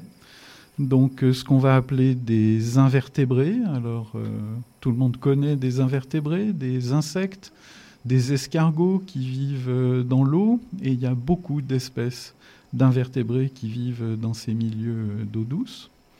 Et puis il y a deux types, si on précise encore plus, il y a deux types de ces milieux d'eau douce qui m'intéressent et sur lesquels euh, mon travail euh, actuel euh, porte. Il y a d'une part euh, les cours d'eau qui sortent des glaciers. Alors je ne sais pas si vous êtes déjà promené en montagne euh, vers un glacier. Il y a généralement un cours d'eau qui sort de ce glacier, qui provient de la fonte euh, du glacier. Et ces cours d'eau, bah, ils sont très particuliers. Ils ont des caractéristiques euh, très très particulières. L'eau est très froide.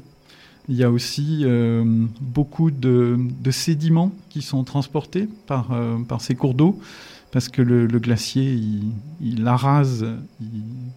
il mange la roche et donc euh, ces petites particules rocheuses sont transportées par le, cours d'eau. Donc c'est des milieux très très particuliers dans lesquels il fait pas vraiment très bon vivre quand on est une, une petite bête. Et donc néanmoins, dès la sortie de ces glaciers, il y a effectivement mes petits invertébrés chéris qui vivent là.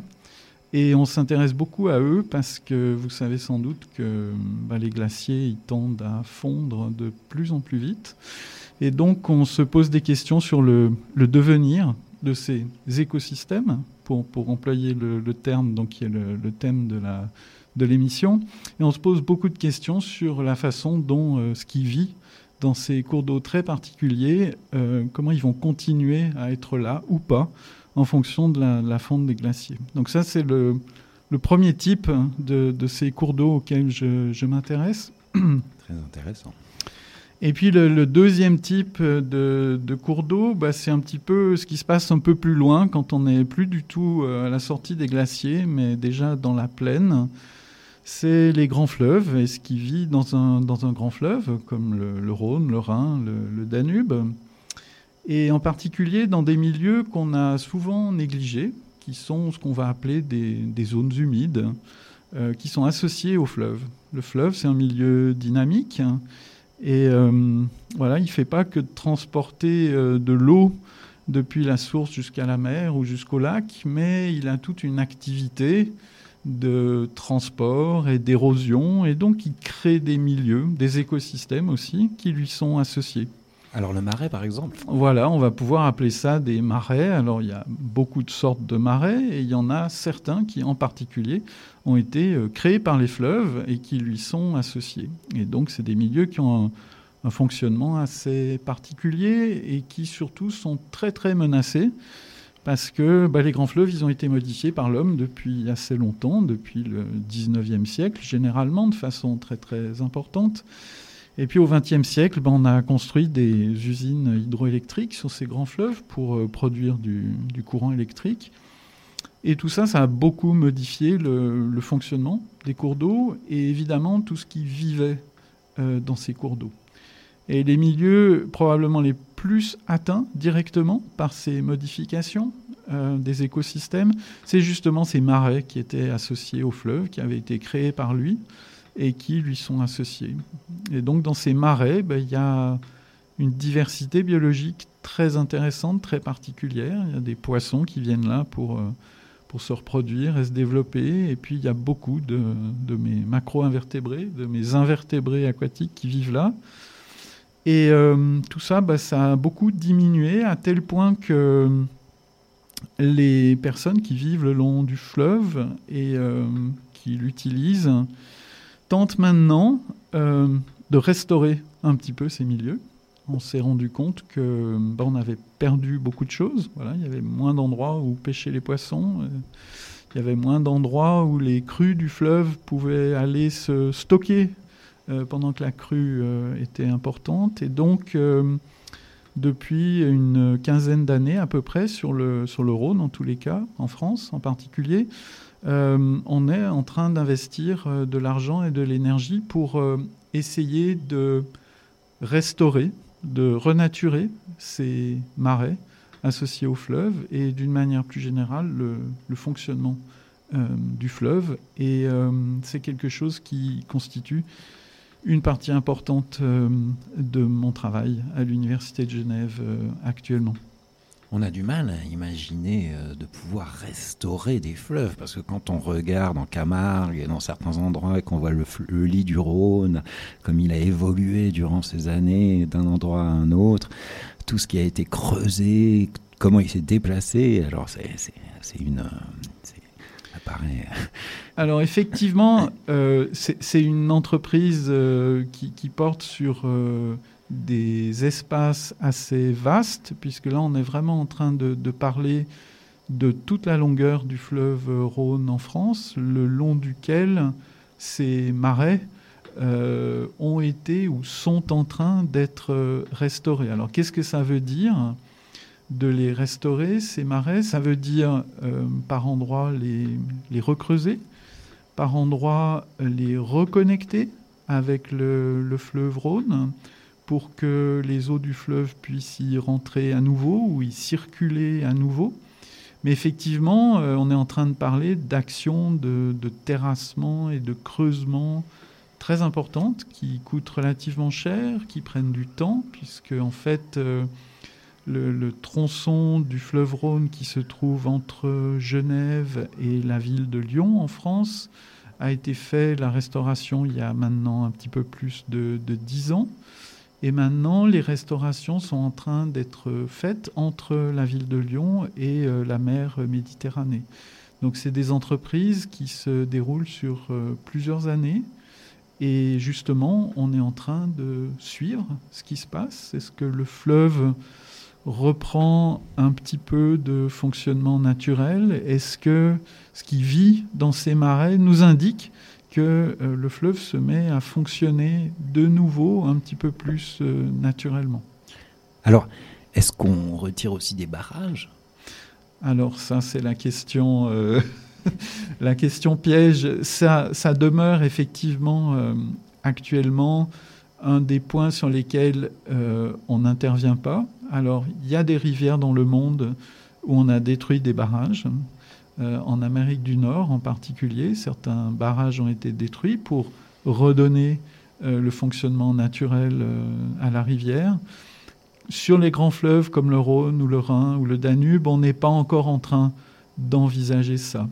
Mais sur le Rhône en particulier, on est en train de, de démolir, de faire disparaître des structures qui avaient été mises en place par l'homme entre le 19e et le 20e siècle, donc tout ce qu'on appelle des digues ou des enrochements qui étaient construits le long du fleuve et qui l'empêchaient quelque part de vivre, entre guillemets, c'est-à-dire d'avoir euh, sa dynamique naturelle, d'aller creuser, d'aller éroder, d'aller être connecté avec ces marais dont on parle.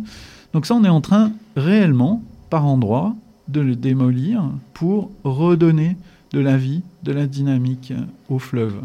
Donc c'est effectivement des entreprises assez importantes, hein, assez longues, assez coûteuses, mais les résultats sont très positifs. Mais effectivement, le barrage lui-même, c'est-à-dire la structure qui va produire le courant électrique, pour l'instant, on n'y touche pas.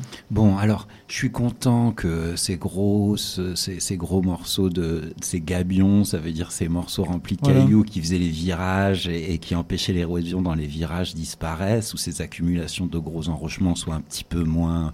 D'ailleurs, je voulais dire, si les gens sont intéressés par ces projets de renaturation, il y a un projet qui est à une petite échelle, mais qui est la renaturation de la SEMA, qui a eu lieu déjà depuis plusieurs Oui. années.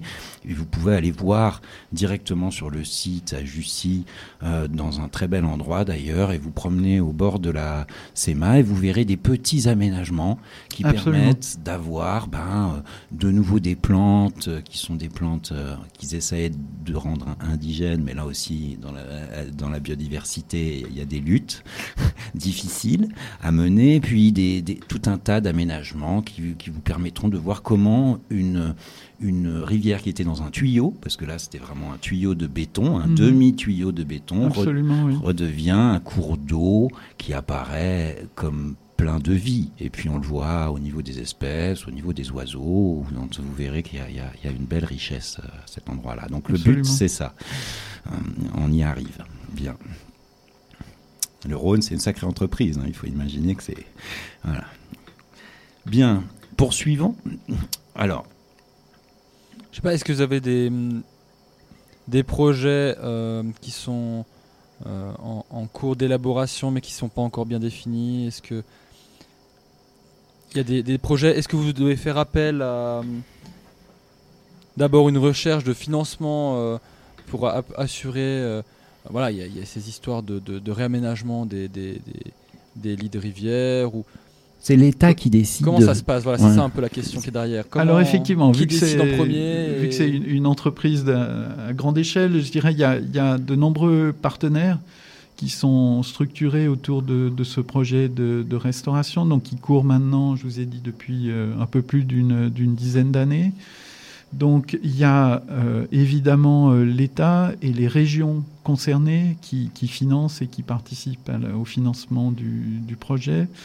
Il y a une compagnie donc, qui s'appelle la Compagnie nationale du Rhône, qui, qui, est celle qui historiquement a construit les, les aménagements hydroélectriques, qui maintenant investit beaucoup euh, dans les entreprises de, de restauration.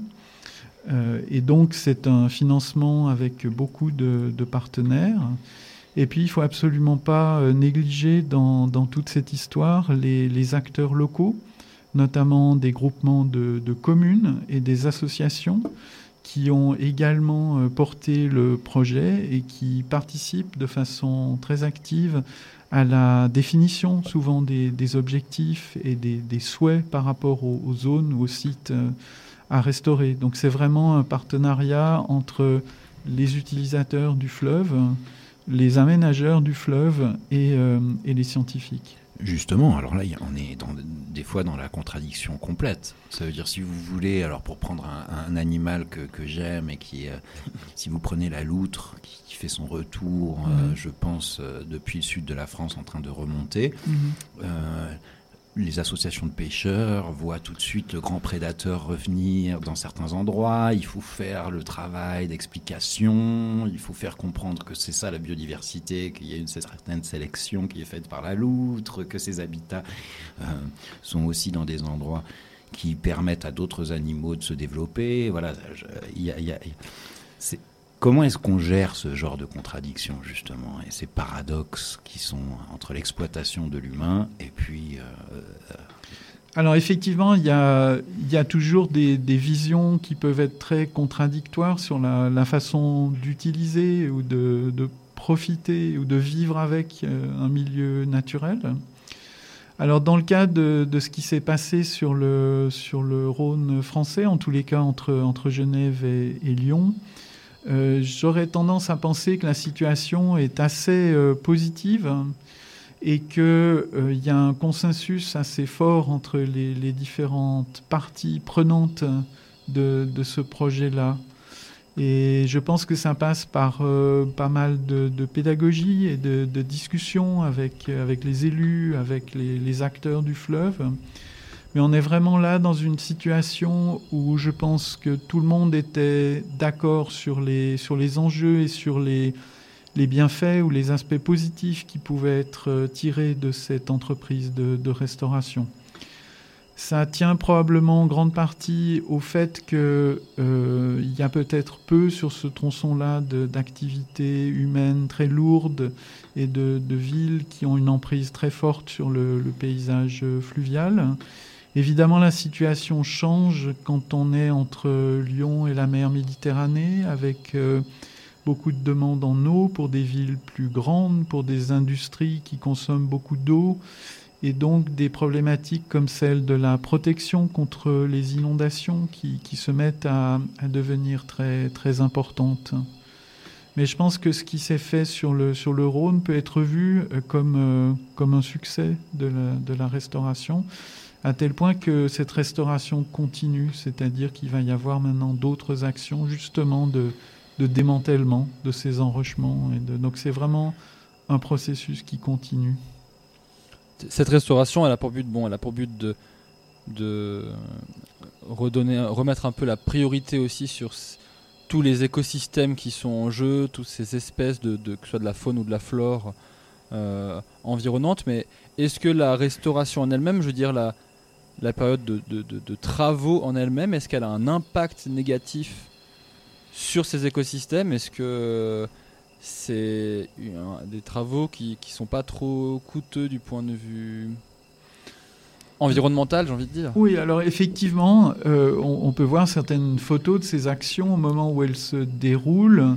On voit effectivement des pelles mécaniques qui sont en train de, de creuser d'intervenir. Alors on peut effectivement voir ça sur le moment comme une action assez lourde qui a, qui a un impact direct sur le milieu qu'on peut juger de, de façon peut-être négative. Mais euh, je dirais c'est un moment bref où la pelle mécanique va quelque part mimer euh, en faisant une analogie très simple, va mimer ce que faisait une crue naturelle, peut-être. Elle va donner un coup de creusement, un coup de pelle à l'endroit où une crue aurait peut-être pu décaper et intervenir, mais les crues étant moins dynamiques maintenant. Donc cette, cette intervention qu'on peut, qu'on peut voir comme étant relativement lourde, elle a un effet positif euh, sur le long terme. La question qui s'est posée à un certain nombre d'endroits, c'est effectivement ces sédiments qu'on remet en suspension. On va creuser dans les graviers, dans les galets. Et donc ces sédiments, s'ils sont un petit peu anciens, ils peuvent contenir des substances euh, toxiques qui ont été relarguées par l'homme euh, dès la fin de la Deuxième Guerre mondiale, par exemple. Et localement, effectivement, il y a des analyses qui ont montré qu'il fallait être très très prudent avec euh, certains de ces sédiments. Et donc il y a localement des actions soit qui n'ont pas eu lieu, soit des précautions très particulières qui ont été prises pour que ces sédiments, justement, ne, polluent pas euh, le cours d'eau. Oui, parce que depuis le 19e, euh, il y en a eu des couches. hein, donc, euh, Voilà, effectivement, il y, a eu, il y a eu des phases de, de- de pollution qui, qui ont laissé des traces dans les, dans les sédiments un petit peu anciens. Effectivement, il faut prendre des précautions à ce, à ce sujet. Et je vois cette année, par exemple, sur des petites rivières. Alors, bien sûr, on n'est pas sur les dimensions du Rhône encore, mais on est sur la dimension de la London, qui est une pauvre rivière parce qu'elle reçoit tous les deux ans euh, des, des- des- décharges de produits chimiques. J'ai l'impression euh, d'ici ou de là. En tout cas, cette année, c'était pas les décharges de produits chimiques, c'est l'éléva- l'élévation de la température de l'eau à un certain moment en plein été qui a fait euh, que tous les poissons sont morts. Voilà. Ça, aucune intervention humaine ou n'aurait été possible. Donc, des fois, c'est- ma question, c'est c'est difficile de voir quelle est l- la, la part. qui est- L'origine. Euh, oui, exactement, l'origine. Alors, bien sûr, l'humain est des fois tellement euh, tueur, enfin, en- en- que qu'on repère que ça vient de lui. Mais euh, je dirais ce genre de choses d'un seul coup où je pense que la London, on, remet des, petites truitelles dedans, ils doivent, ils doivent vraiment s'en occuper aux petits oignons hein, de la London, et là, d'un seul coup. Oui, oui, je pense que c'est effectivement un problème très très général, c'est-à-dire qu'on a actuellement une interaction euh, de, paramètres qui agissent pour euh, appauvrir ou réduire la qualité de ces milieux. C'est-à-dire qu'on a des tendances à long terme euh, avec des augmentations de, produits phytosanitaires ou de pesticides ou de polluants. Et puis on a par moment, sur la tendance globale, un, un réchauffement, des phénomènes un petit peu critiques qui vont avoir lieu certaines années, avec des phénomènes de, de canicule qu'on a bien vus au cours de la dernière décennie et qui vont très probablement se multiplier. Alors dans les milieux d'eau douce, cette question de la température est de quelque chose qui est très directement lié à la température, qui est la quantité d'oxygène qui est dans l'eau et qui est donc disponible pour la vie des animaux dans l'eau. Ils ont tous besoin euh, d'oxygène. C'est directement quelque chose qui va pouvoir avoir un effet absolument massif et qui va permettre de réaliser que effectivement à travers la, la massivité de ces effets euh, qu'il y a vraiment un, un, problème. Alors il faut bien voir ça comme un problème très général qui va se poser à plus ou moins long terme sur les cours d'eau, qu'ils soient petits ou qu'ils soient euh, plus grands. Il y a en France notamment euh, déjà des problèmes liés au rejet d'eau euh, réchauffée euh, à la sortie des centrales nucléaires dont l'effet vient s'ajouter au fait que la température moyenne euh, augmente en relation avec le, réchauffement climatique. Donc c'est un sujet de préoccupation majeur et il est effectivement difficile de trouver des, des solutions immédiates et directes euh, pour contrer ces effets euh, négatifs. Une augmentation de population aussi qui se voit dans certaines rivières comme en Inde où euh, on n'arrive même pas, à, même avec tout ce qui est entrepris pour essayer de nettoyer les eaux, euh, l'apport humain est toujours tellement immense que, alors bon, je sais pas comment est-ce qu'on que- gère ce facteur humain Ah. justement? Alors sur un tronçon qui, qui est celui entre Genève et Lyon, c'est effectivement, on, on- on- mais dès qu'on a un peu plus de population autour de la rivière, c'est- Je, pense que c'est peut-être une, information dont on n'a pas vraiment euh, conscience, mais on estime, enfin les études qui s'intéressent à, quantifier les, pertes d'espèces, les diminutions, euh, les extinctions d'espèces, et donc le degré de menace sur euh, ce qui vit dans, tous les écosystèmes de la planète, montrent que ce sont les milieux d'eau douce, donc euh, les collections d'eau stagnante, mais aussi les cours d'eau, c'est dans ces types de milieux que les pertes de diversité sont les plus rapides et les plus euh, drastiques. C'est-à-dire que ces milieux d'eau douce, encore une fois, que ce soit des lacs, des mares ou des cours d'eau, c'est des sortes de, c'est le point bas du paysage. C'est là que tout, tout se rejoint, tout est drainé, et donc on comprend bien que tout ce qui va se passer à terre va finalement avoir euh, à la fin des temps une, une influence sur le cours d'eau ou sur la mare ou sur le, le point bas euh, du paysage qui se trouve être ce milieu aquatique. Euh, et en plus de ça, donc les milieux ont été modifiés, comme on l'a dit, avec les barrages, avec les enrochements. Et donc c'est dans ces milieux d'eau douce qu'on assiste euh, aux pertes les plus massives de, de diversité biologique. Rappelons aussi que dans cette fragilité des écosystèmes, il y a cette durée temporelle qui est des fois difficile à percevoir. Ça veut dire que les conséquences de nos actes, d'une certaine manière, vont être beaucoup plus importantes sur une durée qui n'est pas une échelle humaine, qui est, qui est, plus large que l'échelle humaine. C'est... Des fois, on a du mal aussi, c'est pour ça que je le rappelle, et en général, les, les enfants ou les jeunes ont, moins cette idée de, dimension. Alors, est-ce que toi, tu traites surtout sur ce qu'on voit dans le présent, sur une génération humaine? Non, tu traites aussi sur les conséquences de ce qu'il va y avoir dans 100 ans dans le Rhône ou les possibilités d'une trans transformation. Oui, je, pense qu'il est, est quasiment impossible de travailler sur la diversité biologique sans, dans ces milieux sans avoir une conscience de l'histoire de ces milieux. Euh, Pour revenir à l'exemple du Rhône, que je connais peut-être mieux, pour comprendre comment est la diversité actuelle du Rhône et comment les milieux aquatiques associés au Rhône fonctionnent, il faut avoir conscience d'une histoire, de l'histoire du système, comment le Rhône a changé de cours, comment il a créé tel ou tel milieu, comment il en a détruit d'autres, sur des échelles qui sont des échelles de, de quelques siècles, pour comprendre qu'il y a eu des époques de, déforestation qui ont modifié la dynamique du fleuve, d'autres périodes où les, forêts se sont réétablies, évidemment les phases de construction, d'enrochement et de barrage. Et c'est donc grâce à la prise en compte de cette dimension historique qu'on comprend euh, quel est l'état actuel de ce qu'on observe et qu'on peut aussi euh, faire des, scénarios prédictifs de ce qui risque euh, de se passer dans le dans le futur. Très bien. Bah écoutez, euh, je sais pas si vous avez un mot à, à rajouter par rapport à. Non, mais cet aspect euh, historique ce- me paraît vraiment très très important. Donc euh, on peut on peut Bah, passer je aux questions. qu'on enchaîne à la, à la partie des questions des enfants. Donc, on accueille ce soir Emmanuel Castella, pour, euh, donc chercheur à l'Université de Genève, euh, sur le thème de la fragilité des écosystèmes. Donc, non seulement des écosystèmes aquatiques, mais euh, les écosystèmes euh, au sens plus général. Je propose qu'on commence par la question de Sarah euh, tout de suite et qu'on en parle. Pourquoi on construit autant de choses qui détruisent la nature? Alors bonjour Sarah, c'est vraiment, je te félicite pour cette euh, question parce que c'est la question, on pourrait dire. C'est peut-être euh, la question la, la plus importante, effectivement, c'est la question de, de l'homme qui, détruit la nature. Alors c'est une question qui est intéressante, non seulement elle est très importante, mais elle est assez intéressante parce qu'en fait, euh, la réponse, elle est dans la question. Elle est dans la question parce que quand on dit pourquoi est-ce que l'homme euh, détruit la nature, ça veut dire qu'on considère que l'homme, il fait pas partie de la nature. Parce que si on était convaincu qu'il il fait partie de la nature, bah, la question, ça serait pourquoi l'homme se détruit lui-même. Donc en fait, je pense que très très fondamentalement, la réponse, elle est là.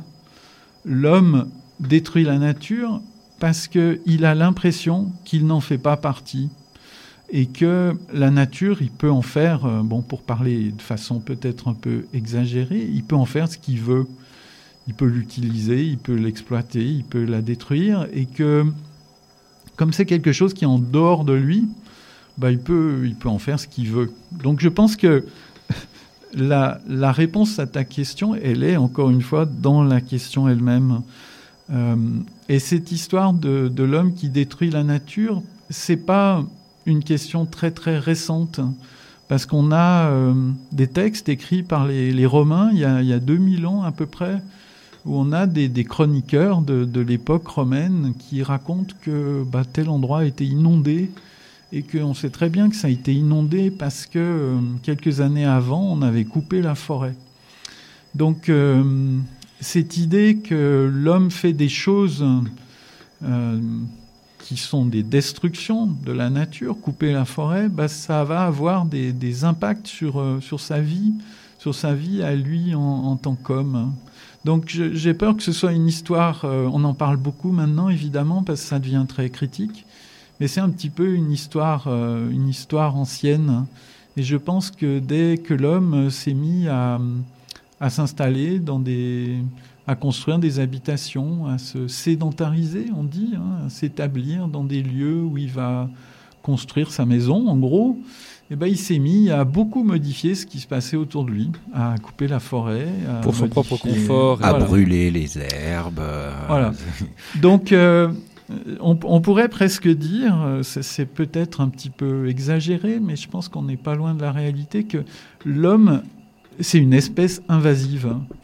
Euh, tu as peut-être entendu parler de- d'espèces invasives dont on essaye de se débarrasser, hein, la, la renouée qui pousse le long des cours d'eau ou d'autres espèces. Ben, L'homme, il a un petit peu les caractéristiques d'une espèce invasive. Il est capable de s'établir de, partout.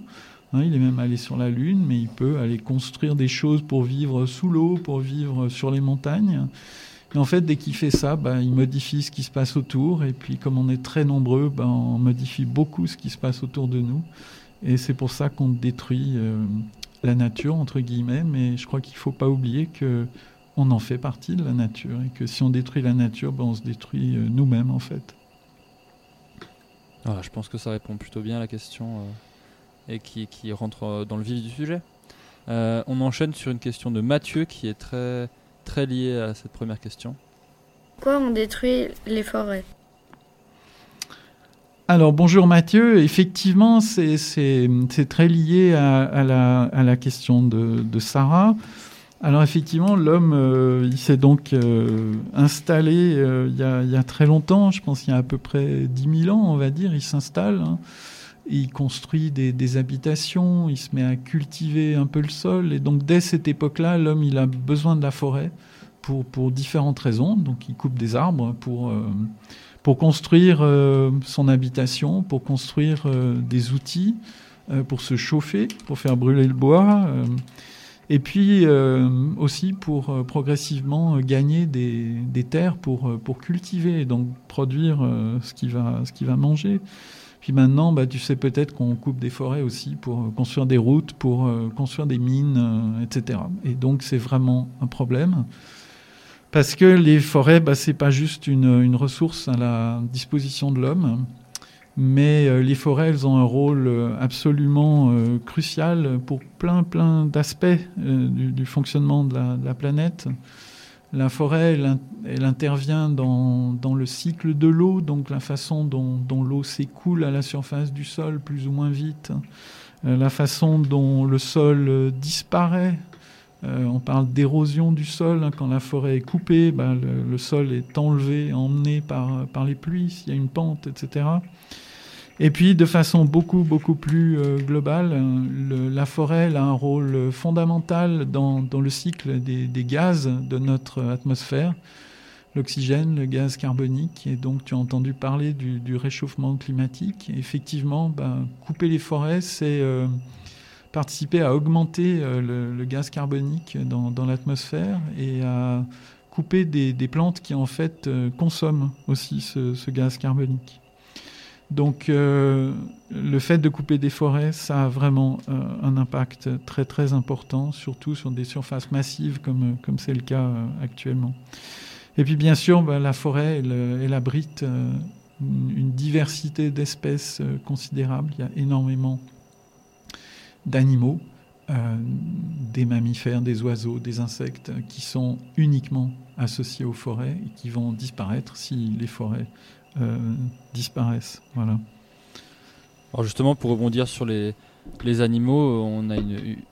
Pierre, tu voulais... Non, moi, j'ai juste une petite question de, de curiosité. Ça veut dire que dans ces dégagements gazeux, on nous dit qu'avec le réchauffement planétaire, il va y avoir justement la majorité des gaz qui vont devenir euh, les plus dangereux pour la planète sont ceux qui vont être ceux des océans ou ceux des zones de marais qui euh, apparaîtraient à un certain moment. Et on nous dit qu'effectivement, un arbre qui pousse, bah, si on le brûle, et ben, on a sa quantité de carbone qui est redégagée à l'intérieur de l'atmosphère d'une certaine manière, mais il y a un espèce de bilan là. euh, voilà. Alors, ça, on ne néglige pas, et je veux pas négliger l'importance des forêts en disant ça. Hein, c'est pas du tout ça. Ma question, ma question, c'est et les gaz qui sont dans les milieux d'eau douce et les milieux marins, c'est ça ma question. Euh, Alors c'est c'est effectivement euh, un sujet très actuel. Donc il y a, y a des collègues à l'uni- l'université de Genève qui travaillent sur, ces questions, donc de, production de, gaz dits à effet de serre, euh, le méthane, le gaz carbonique à partir des, milieux aquatiques, donc que ce soit euh, marins ou des milieux d'eau douce.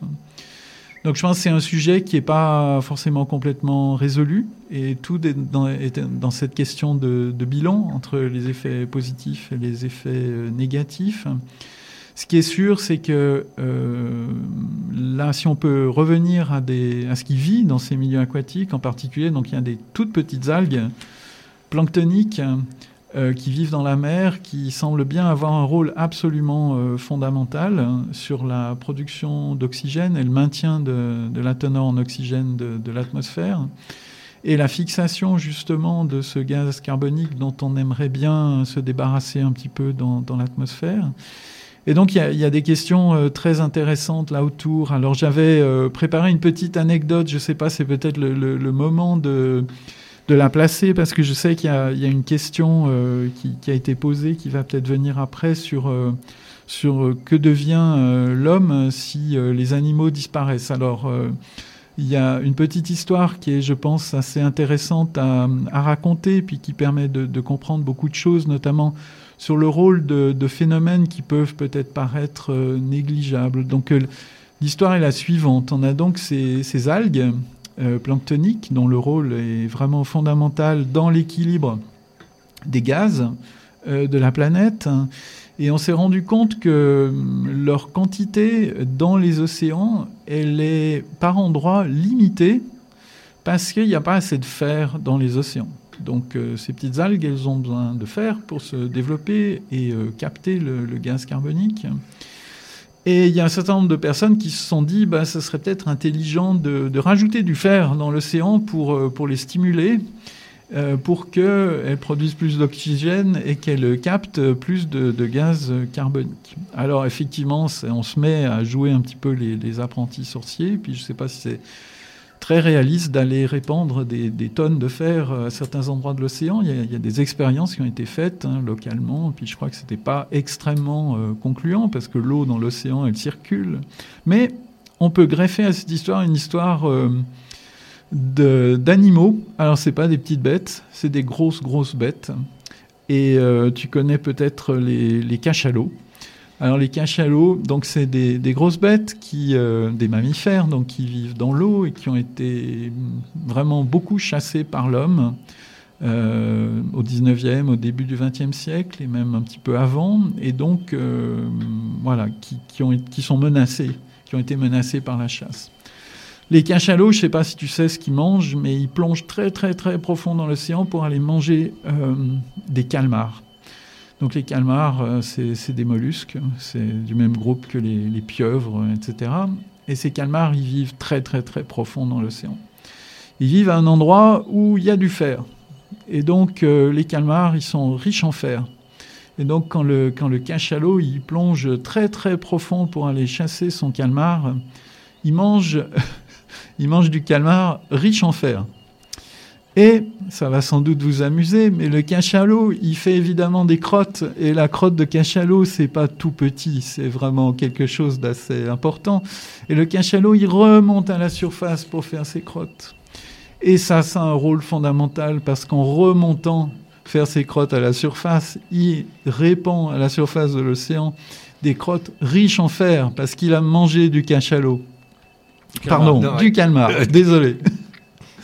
Et donc, il y a des études très sérieuses qui ont été faites là-dessus et qui montrent que les zones où les cachalots font leurs petits besoins à la surface euh, sont en fait des zones riches en fer et donc très productives du point de vue des algues. Et donc, ce, ce phénomène va dans le sens euh, favorable à, à la baisse du carbone et à la production de ces petites algues. Voilà, je pensais que c'était...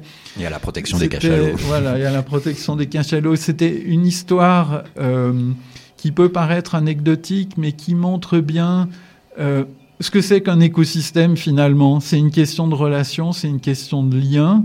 Et donc là, on a différents acteurs. On a les petites algues, on a le cachalot, on a les crottes du cachalot, et on a le fer, et on a le gaz carbonique dans l'atmosphère. Et donc je pense que c'est une belle histoire d'écosystème. Ouais, effectivement. Bah, je pense pour rebondir sur ces cachalots, ces pauvres cachalots qui se faisaient euh, massivement chasser, on a une question de Gaëtan euh, pour, euh, par rapport aux, aux animaux. Pourquoi on doit tuer les animaux? Alors merci Gaëtan, effectivement c'est une question qui, est liée aux, précédentes et qui est très directement liée à l'histoire du, du cachalot. Alors je ne sais pas si on doit euh, tuer les animaux. Ce qui, ce qui peut sans doute être dit, c'est que nos ancêtres d'il y a très très très longtemps, donc qui étaient euh, des singes, des hominidés, euh, ils faisaient un petit peu la même chose que font les grands singes euh, actuellement. C'est-à-dire, ils mangent pas que des fruits et des bananes. C'est un peu une image euh, d'épinal.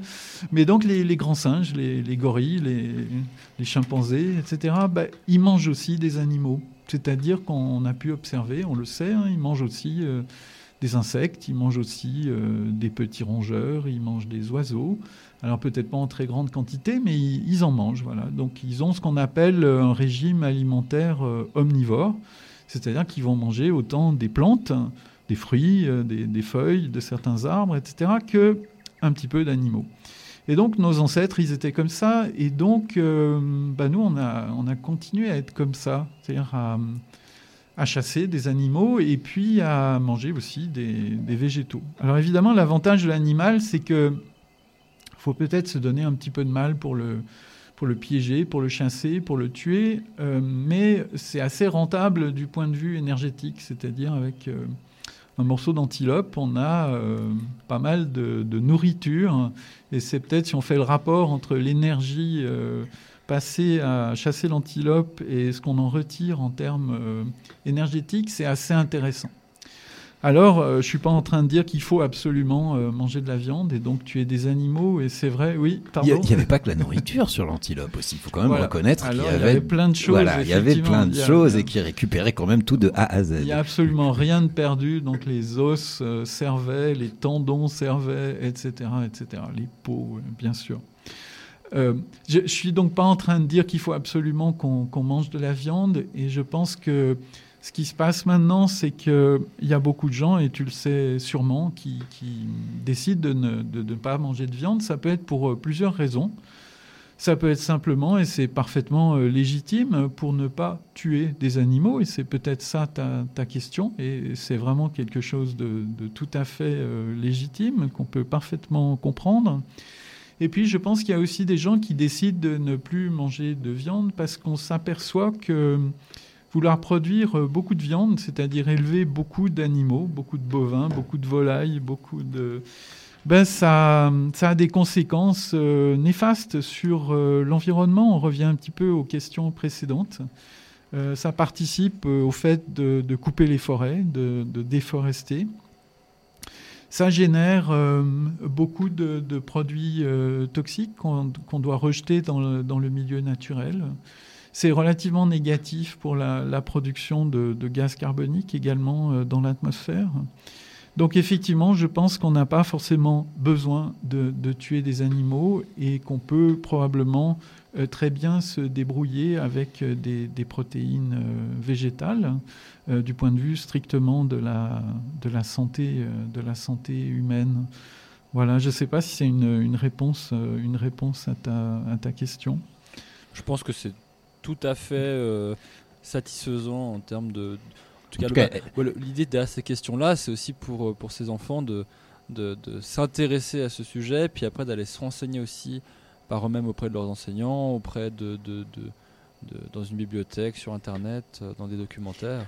Je voulais juste remettre un point dessus, c'est-à-dire que dès qu'on est passé quand même de l'évolution de l'humain chasseur-cueilleur à la domestication des animaux, et euh, ça c'est quand même très très vite aggravé, quoi. Voilà. Alors n- notre, alors on a aussi une population qui est beaucoup plus importante hein, que, que celle qui était c'est évidemment celle- une question quantitative, Ouais. c'est-à-dire si on veut produire du bœuf pour euh, quelques milliards euh, d'habitants, je pense qu'il y a un réel euh, problème environnemental. Voilà, donc euh, c'est- c'est des choix ensuite.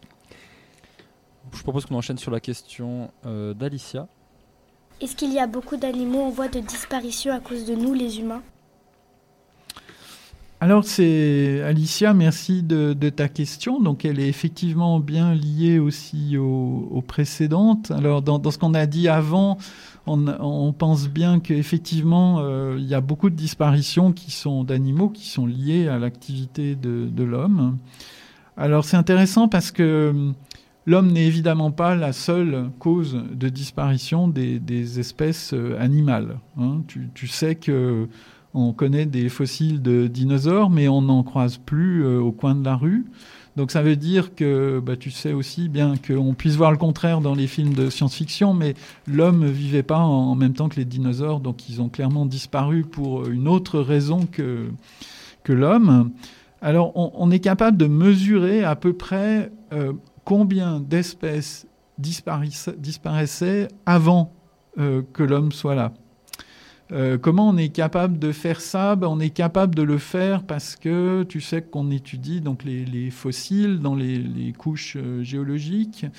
Et donc on peut, sur des séries de couches géologiques assez longues, essayer d'observer euh, combien d'espèces disparaissent au cours du temps, puisque les couches géologiques, ben, c'est une reconstruction du temps. Et on estime, euh, même s'il y a un petit peu d'incertitude là autour, que le taux, on va dire, de disparition d'espèces en, en l'absence de l'homme, c'est à peu près une espèce pour mille tous les mille ans. C'est-à-dire que si on prend 1000 espèces pendant 1000 ans, ben, il y en a à peu près une qui disparaît pendant ces 1000 ans, sur les 1000 espèces. Donc ça, c'est ce qu'on peut voir dans la, dans la géologie, je dirais, dans les dépôts sédimentaires qu'on est capable d'analyser. Ensuite, on a des mesures depuis que l'homme observe un petit peu la nature, donc depuis euh, le XVIIIe siècle, on va dire, on est capable de connaître à peu près ce que l'homme a pu observer comme taux de, disparition euh, d'espèces. Et déjà là, le taux, il se multiplie. Alors il y a une gamme d'erreurs un petit peu. Il se multiplie par 10 à 100. C'est-à-dire dans ce qu'on connaît depuis à peu près le 18 ou le 19e siècle, on estime qu'il y a à peu près 10 à 100 espèces pour 1000 euh, qui disparaissent en 1000 ans. Donc on multiplie ça par euh, 10 à 100. Et là, on pense effectivement que c'est très largement dû euh, à l'activité de l'homme euh, qui interagit, comme on l'a dit, avec le milieu en détruisant certaines portions du territoire, certaines forêts, en polluant certains endroits.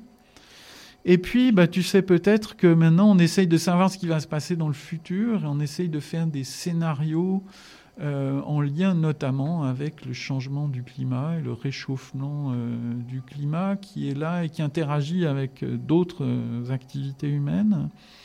Et c'est vrai que les chiffres qui sont publiés par les scientifiques, bah, ils ne sont pas très très positifs ou pas très optimistes, parce qu'on estime que ce taux, qui était donc de une espèce pour 1000 en 1000 ans, qui est passé ensuite de 10 à 100 pour 1000 en 1000 ans.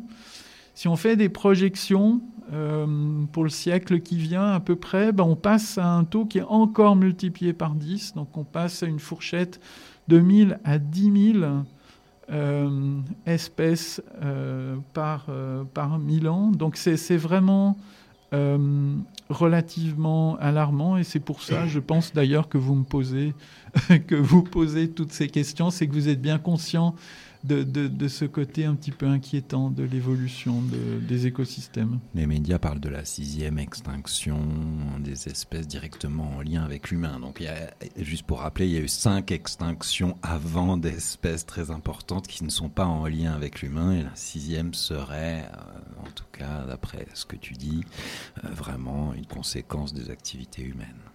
Alors là, il n'y a, pas beaucoup de doutes, c'est-à-dire que c'est autant la conséquence d'activités humaines euh, un petit peu sur le long terme, hein, comme le, réchauffement euh, climatique, et puis des actions souvent très rapides, très ponctuelles euh, sur de la destruction de forêts, sur la modification directe et rapide d'écosystèmes. Donc il y a une interaction de, plusieurs causes négatives qui vont dans le, dans le même sens. Et maintenant, il y, y, a Mika qui s'est posé un petit peu la, la question inverse, ce qui est assez intéressant à, à, à aborder euh, suite à cette question sur l'impact de l'homme sur la disparition des animaux. Que deviendra l'homme si dans 20, 20 ans 60% des animaux auront disparu? Alors Mika, c'est également une question euh, très intéressante qui peut permettre de, de raconter euh, un certain nombre euh, d'histoires. Euh, alors j'imagine bien que ta question c'est pas qu'est-ce que l'homme devient s'il a plus de poules, de lapins, de vaches pour se nourrir, mais c'est bien qu'est-ce que l'homme devient si euh, toutes ces espèces euh, qui nous sont un petit peu lointaines, tout ce qui vit dans les, dans les forêts, dans les océans, si ça petit à petit ça, ça disparaît. C'est-à-dire qu'est-ce qu'on devient si des espèces qui nous servent pas directement, ou du moins on n'a pas l'impression qu'elles nous servent directement, on les mange pas forcément. À, quoi, voilà, qu'est-ce que ça fait pour nous?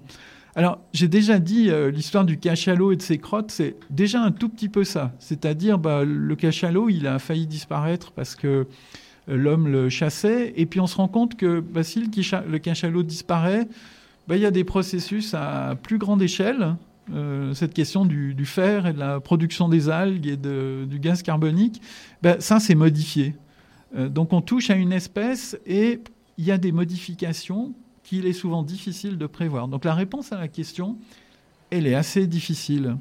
Euh, mais j'ai une autre histoire pour, pour, répondre à ça. Et souvent, c'est à travers des cas très concrets qu'on peut percevoir ça. Alors, vous m'en voudrez pas, c'est une autre histoire de crotte. Vous allez penser que je fais une fixation là-dessus, mais je m'intéresse aux insectes, hein, comme je l'ai dit tout à l'heure, aux, aux invertébrés. Et ces invertébrés, ils ont un rôle absolument majeur dans tout ce qui est la décomposition de la matière organique. Donc quand les plantes meurent, quand les animaux meurent, eh ben, ils se transforment en matière organique morte. Et puis, bah, cette matière organique, elle s'accumule pas. Elle, est prise en charge par des bactéries, des microbes, etc., mais aussi des invertébrés qui sont là parce qu'ils l'utilisent. Et souvent, ils sont les seuls à faire des choses absolument importantes avec cette matière organique. Alors, mon histoire, ma deuxième histoire de crotte pour, le, pour la soirée, euh, tu connais peut-être un scarabée qui s'appelle le bousier. Alors le bousier, c'était euh, un insecte très important pour les Égyptiens. On a retrouvé dans les, tombes des pharaons des bousiers en or sculptés absolument magnifiques. Donc euh, c'était une sorte de dieu pour les Égyptiens. Bref, le bousier, il fait quelque chose d'absolument fondamental. Il, comme son nom l'indique, il travaille, il utilise les excréments euh, des bovins, des antilopes, des vaches, des, éléphants, de tout ce qui produit des crottes à terre, est plus ou moins pris en charge par ces insectes qu'on appelle des bousiers. Donc ils fragmentent ça, euh, ils l'enfouissent sous terre, ils y pondent leurs œufs, ils font plein de choses avec ça. Et puis, tu sais peut-être que hum, l'Australie, parce que l'histoire elle se passe en Australie. Ils font rouler les petites boules de bouse voilà. en arrière, Alors, ils font comme pas ça, tous, voilà. ils font pas tous Ah. ça, mais on a, on voit ces images effectivement du bousier qui a une tête un petit peu plate, qui lui sert à pousser sa boule euh, de, de crotte. Et euh, c'est une boule absolument parfaite. Voilà, c'est à peu près gros Énorme une- par rapport à par lui. rapport à lui, c'est assez gros. Et donc, en faisant ça, il accomplit une fonction absolument fondamentale pour le fonctionnement global de, de l'écosystème ou des écosystèmes. Alors, c'est quoi l'histoire en Australie? Euh, en Australie, tu sais peut-être que bah, il y a des colons qui sont arrivés, euh, je pense à peu près au XVIIe siècle, euh, qui venaient essentiellement d'Angleterre, et puis ils ont amené avec eux ce qui était absolument indispensable pour eux, c'était des vaches, et puis des moutons, et puis des chèvres. Alors les vaches qu'ils ont emmenées en Australie, bah, évidemment, elles faisaient des bouses, comme toutes les vaches. Sauf que en Australie, il n'y avait pas de bousier pour traiter les bouses de vaches. C'est-à-dire, il y avait bien des bousiers en Australie, mais c'était pas des espèces de bousiers qui savaient utiliser des grosses bouses de vaches. Il n'y avait pas la bonne consistance, ou il y en avait trop, etc. Et c'est devenu euh, un réel problème hein, parce qu'on a, estimé que les, vaches introduites euh, par les colons en Australie, elles produisaient à peu près 400 millions de, de bouses par jour. C'est colossal. Et donc, s'il n'y a pas ces petites bêtes pour euh, transformer les bouses de vache, eh ben, très vite, on a le sol qui est très modifié. L'herbe pousse plus, donc on peut plus élever de vaches, et puis les sols deviennent stériles, et c'est vraiment un réel problème, à tel point D'ailleurs, on a essayé de, chiffrer, de mettre euh, une valeur en, en argent sur cette activité des bousiers.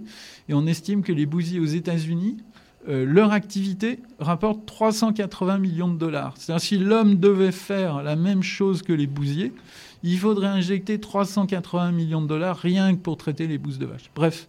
Donc en Australie, ça a été un réel problème qui a conduit à ce que dans les années 60, donc euh, entre grosso modo 1960-1980, on a dû aller chercher des bousiers ailleurs sur la planète pour les emmener en Australie pour qu'ils aillent traiter les bouses de vache amenées par les colons qui arrivaient en Australie. Alors voilà, c'est une histoire qui peut paraître amusante, mais elle dit quoi?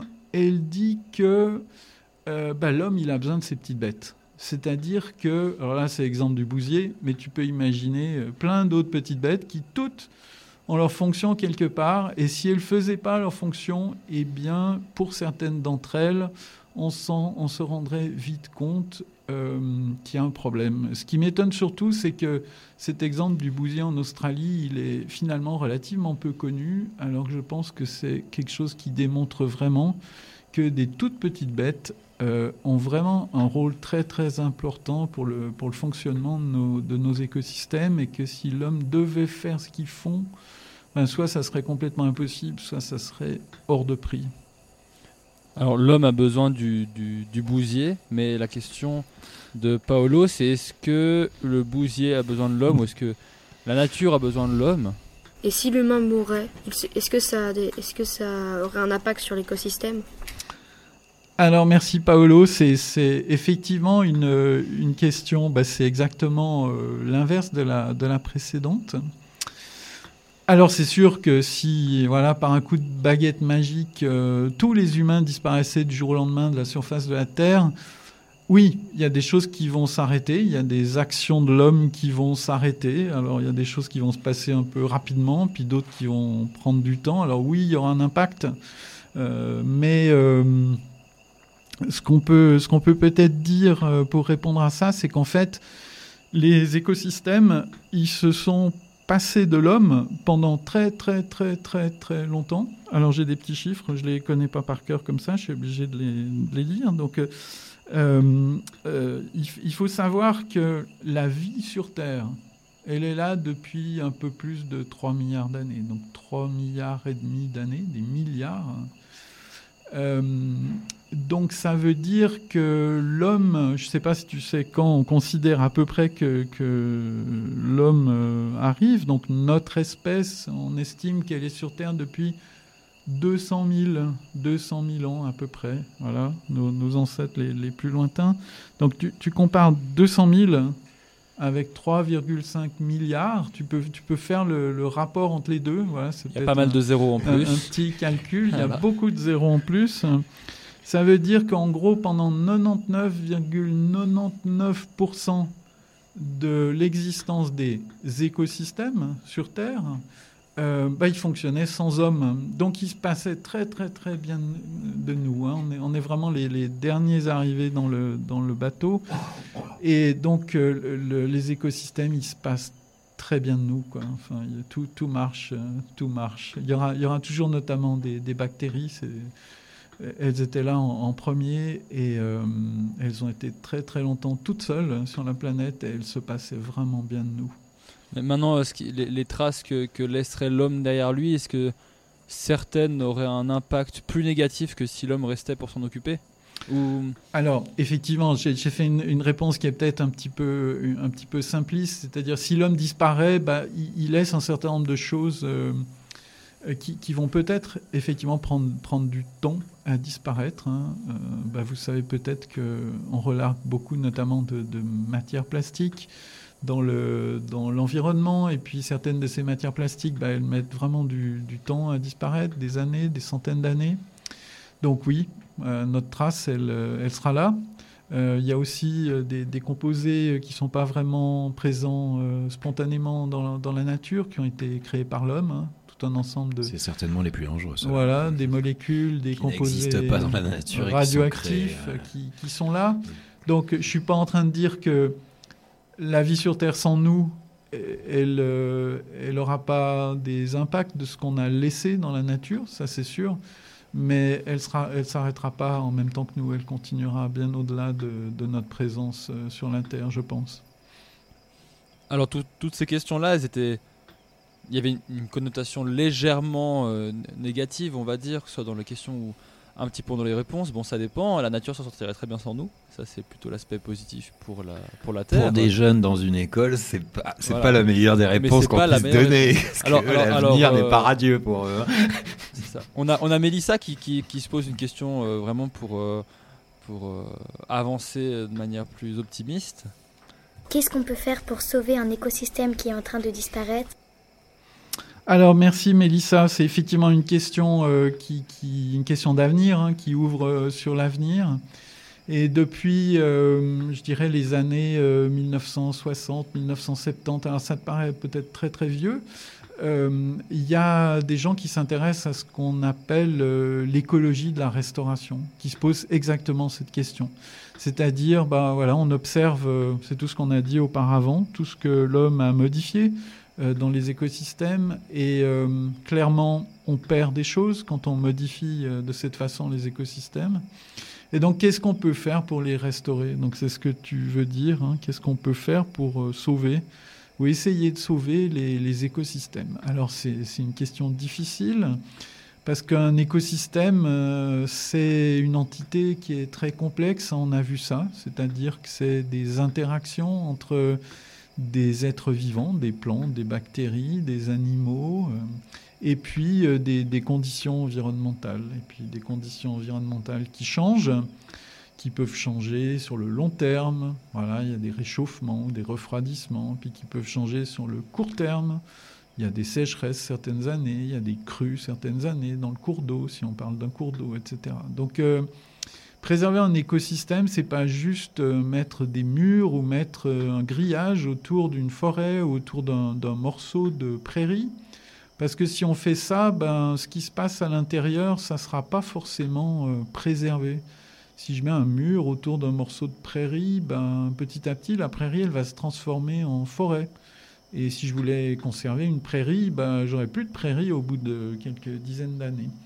Parce que ce qui est important, en fait, euh, dans le fonctionnement des écosystèmes, ben, c'est des processus euh, qui sont dynamiques, voilà, qui, agissent à différentes échelles de temps. Et ça, ben, c'est très, très difficile à, préserver. Si, on parle du sujet qui m'intéresse le, plus actuellement, cette histoire des, des cours d'eau et des fleuves, ben, on voit bien que c'est un système dynamique. Quoi. Le, cours d'eau, il va créer les marais dont on parlait tout à l'heure parce qu'il a une certaine dynamique. Il va creuser par endroits, il va déposer des sédiments à d'autres endroits. Puis ça, c'est pas quelque chose de très local, c'est pas quelque chose qu'on peut faire juste euh, dans son jardin. C'est quelque chose qui dépend de tout le territoire qui draine l'eau et le sédiment qui arrive au fleuve.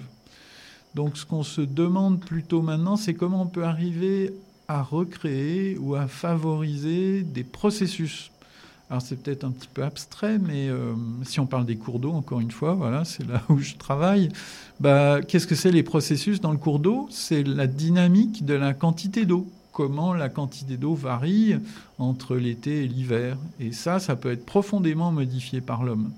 Et ça, on peut agir pour essayer de le restaurer. Puis c'est aussi la quantité de sédiments que le, que le cours d'eau transporte. Il va prendre du sédiment à un endroit, il va le poser ailleurs. Et ça, c'est aussi très très fortement modifié par l'homme. Quand on construit un barrage, ben, on accumule le sédiment, on empêche le fleuve d'aller prendre le, sédi- le sédiment où il veut, puis de l'emmener où il veut. Et ça, ben, on peut aussi agir là-dessus. C'est-à-dire, on peut détruire le barrage, comme on disait, mais on peut aussi aller détruire des, enrochements pour que le fleuve ait un petit peu plus de liberté, un peu plus de vie. Donc je pense que l'écologie de la restauration, c'est vraiment quelque chose de très actuel, c'est un domaine d'avenir. Voilà, ça peut être un métier si c'est quelque chose qui t'intéresse.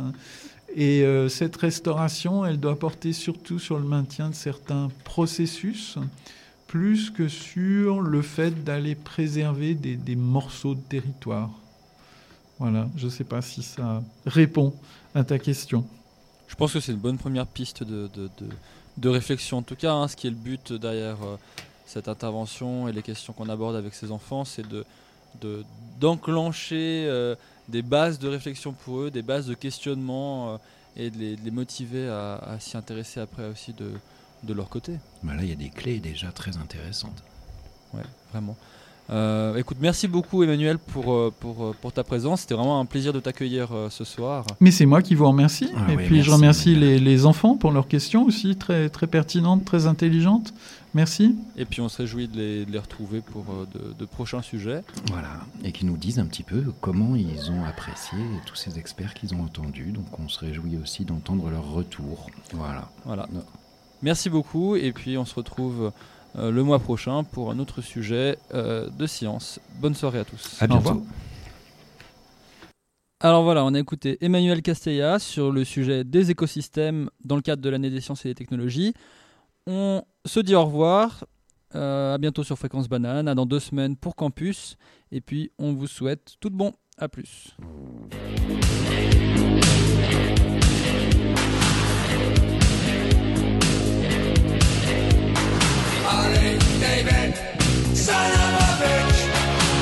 Eh, dis donc David, fils de pute.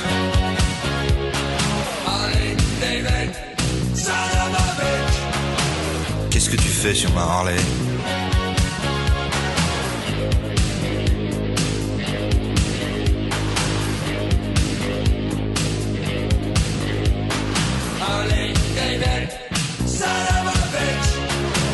Si tu veux pas que je te bute,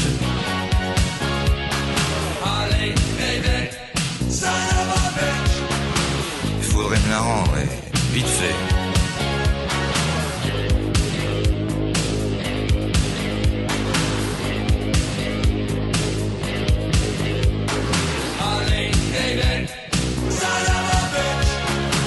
En plus, quand tu as fumé du jute,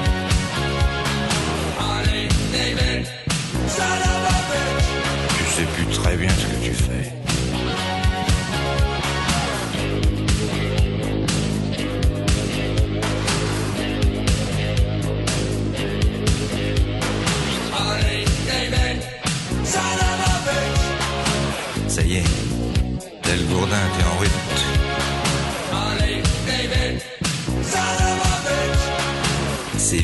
conditions te sont éphémères.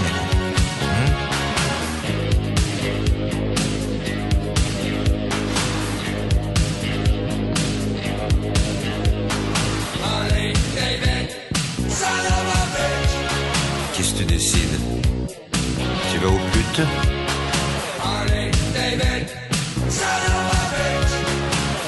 Ou alors tu vas voir les gays? Allez, David, eh, dis donc David, fils de pute.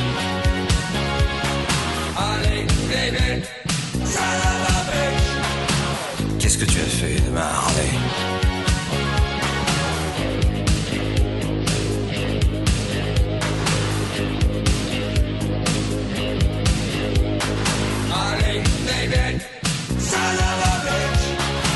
Tu aurais dû prévenir ta chute.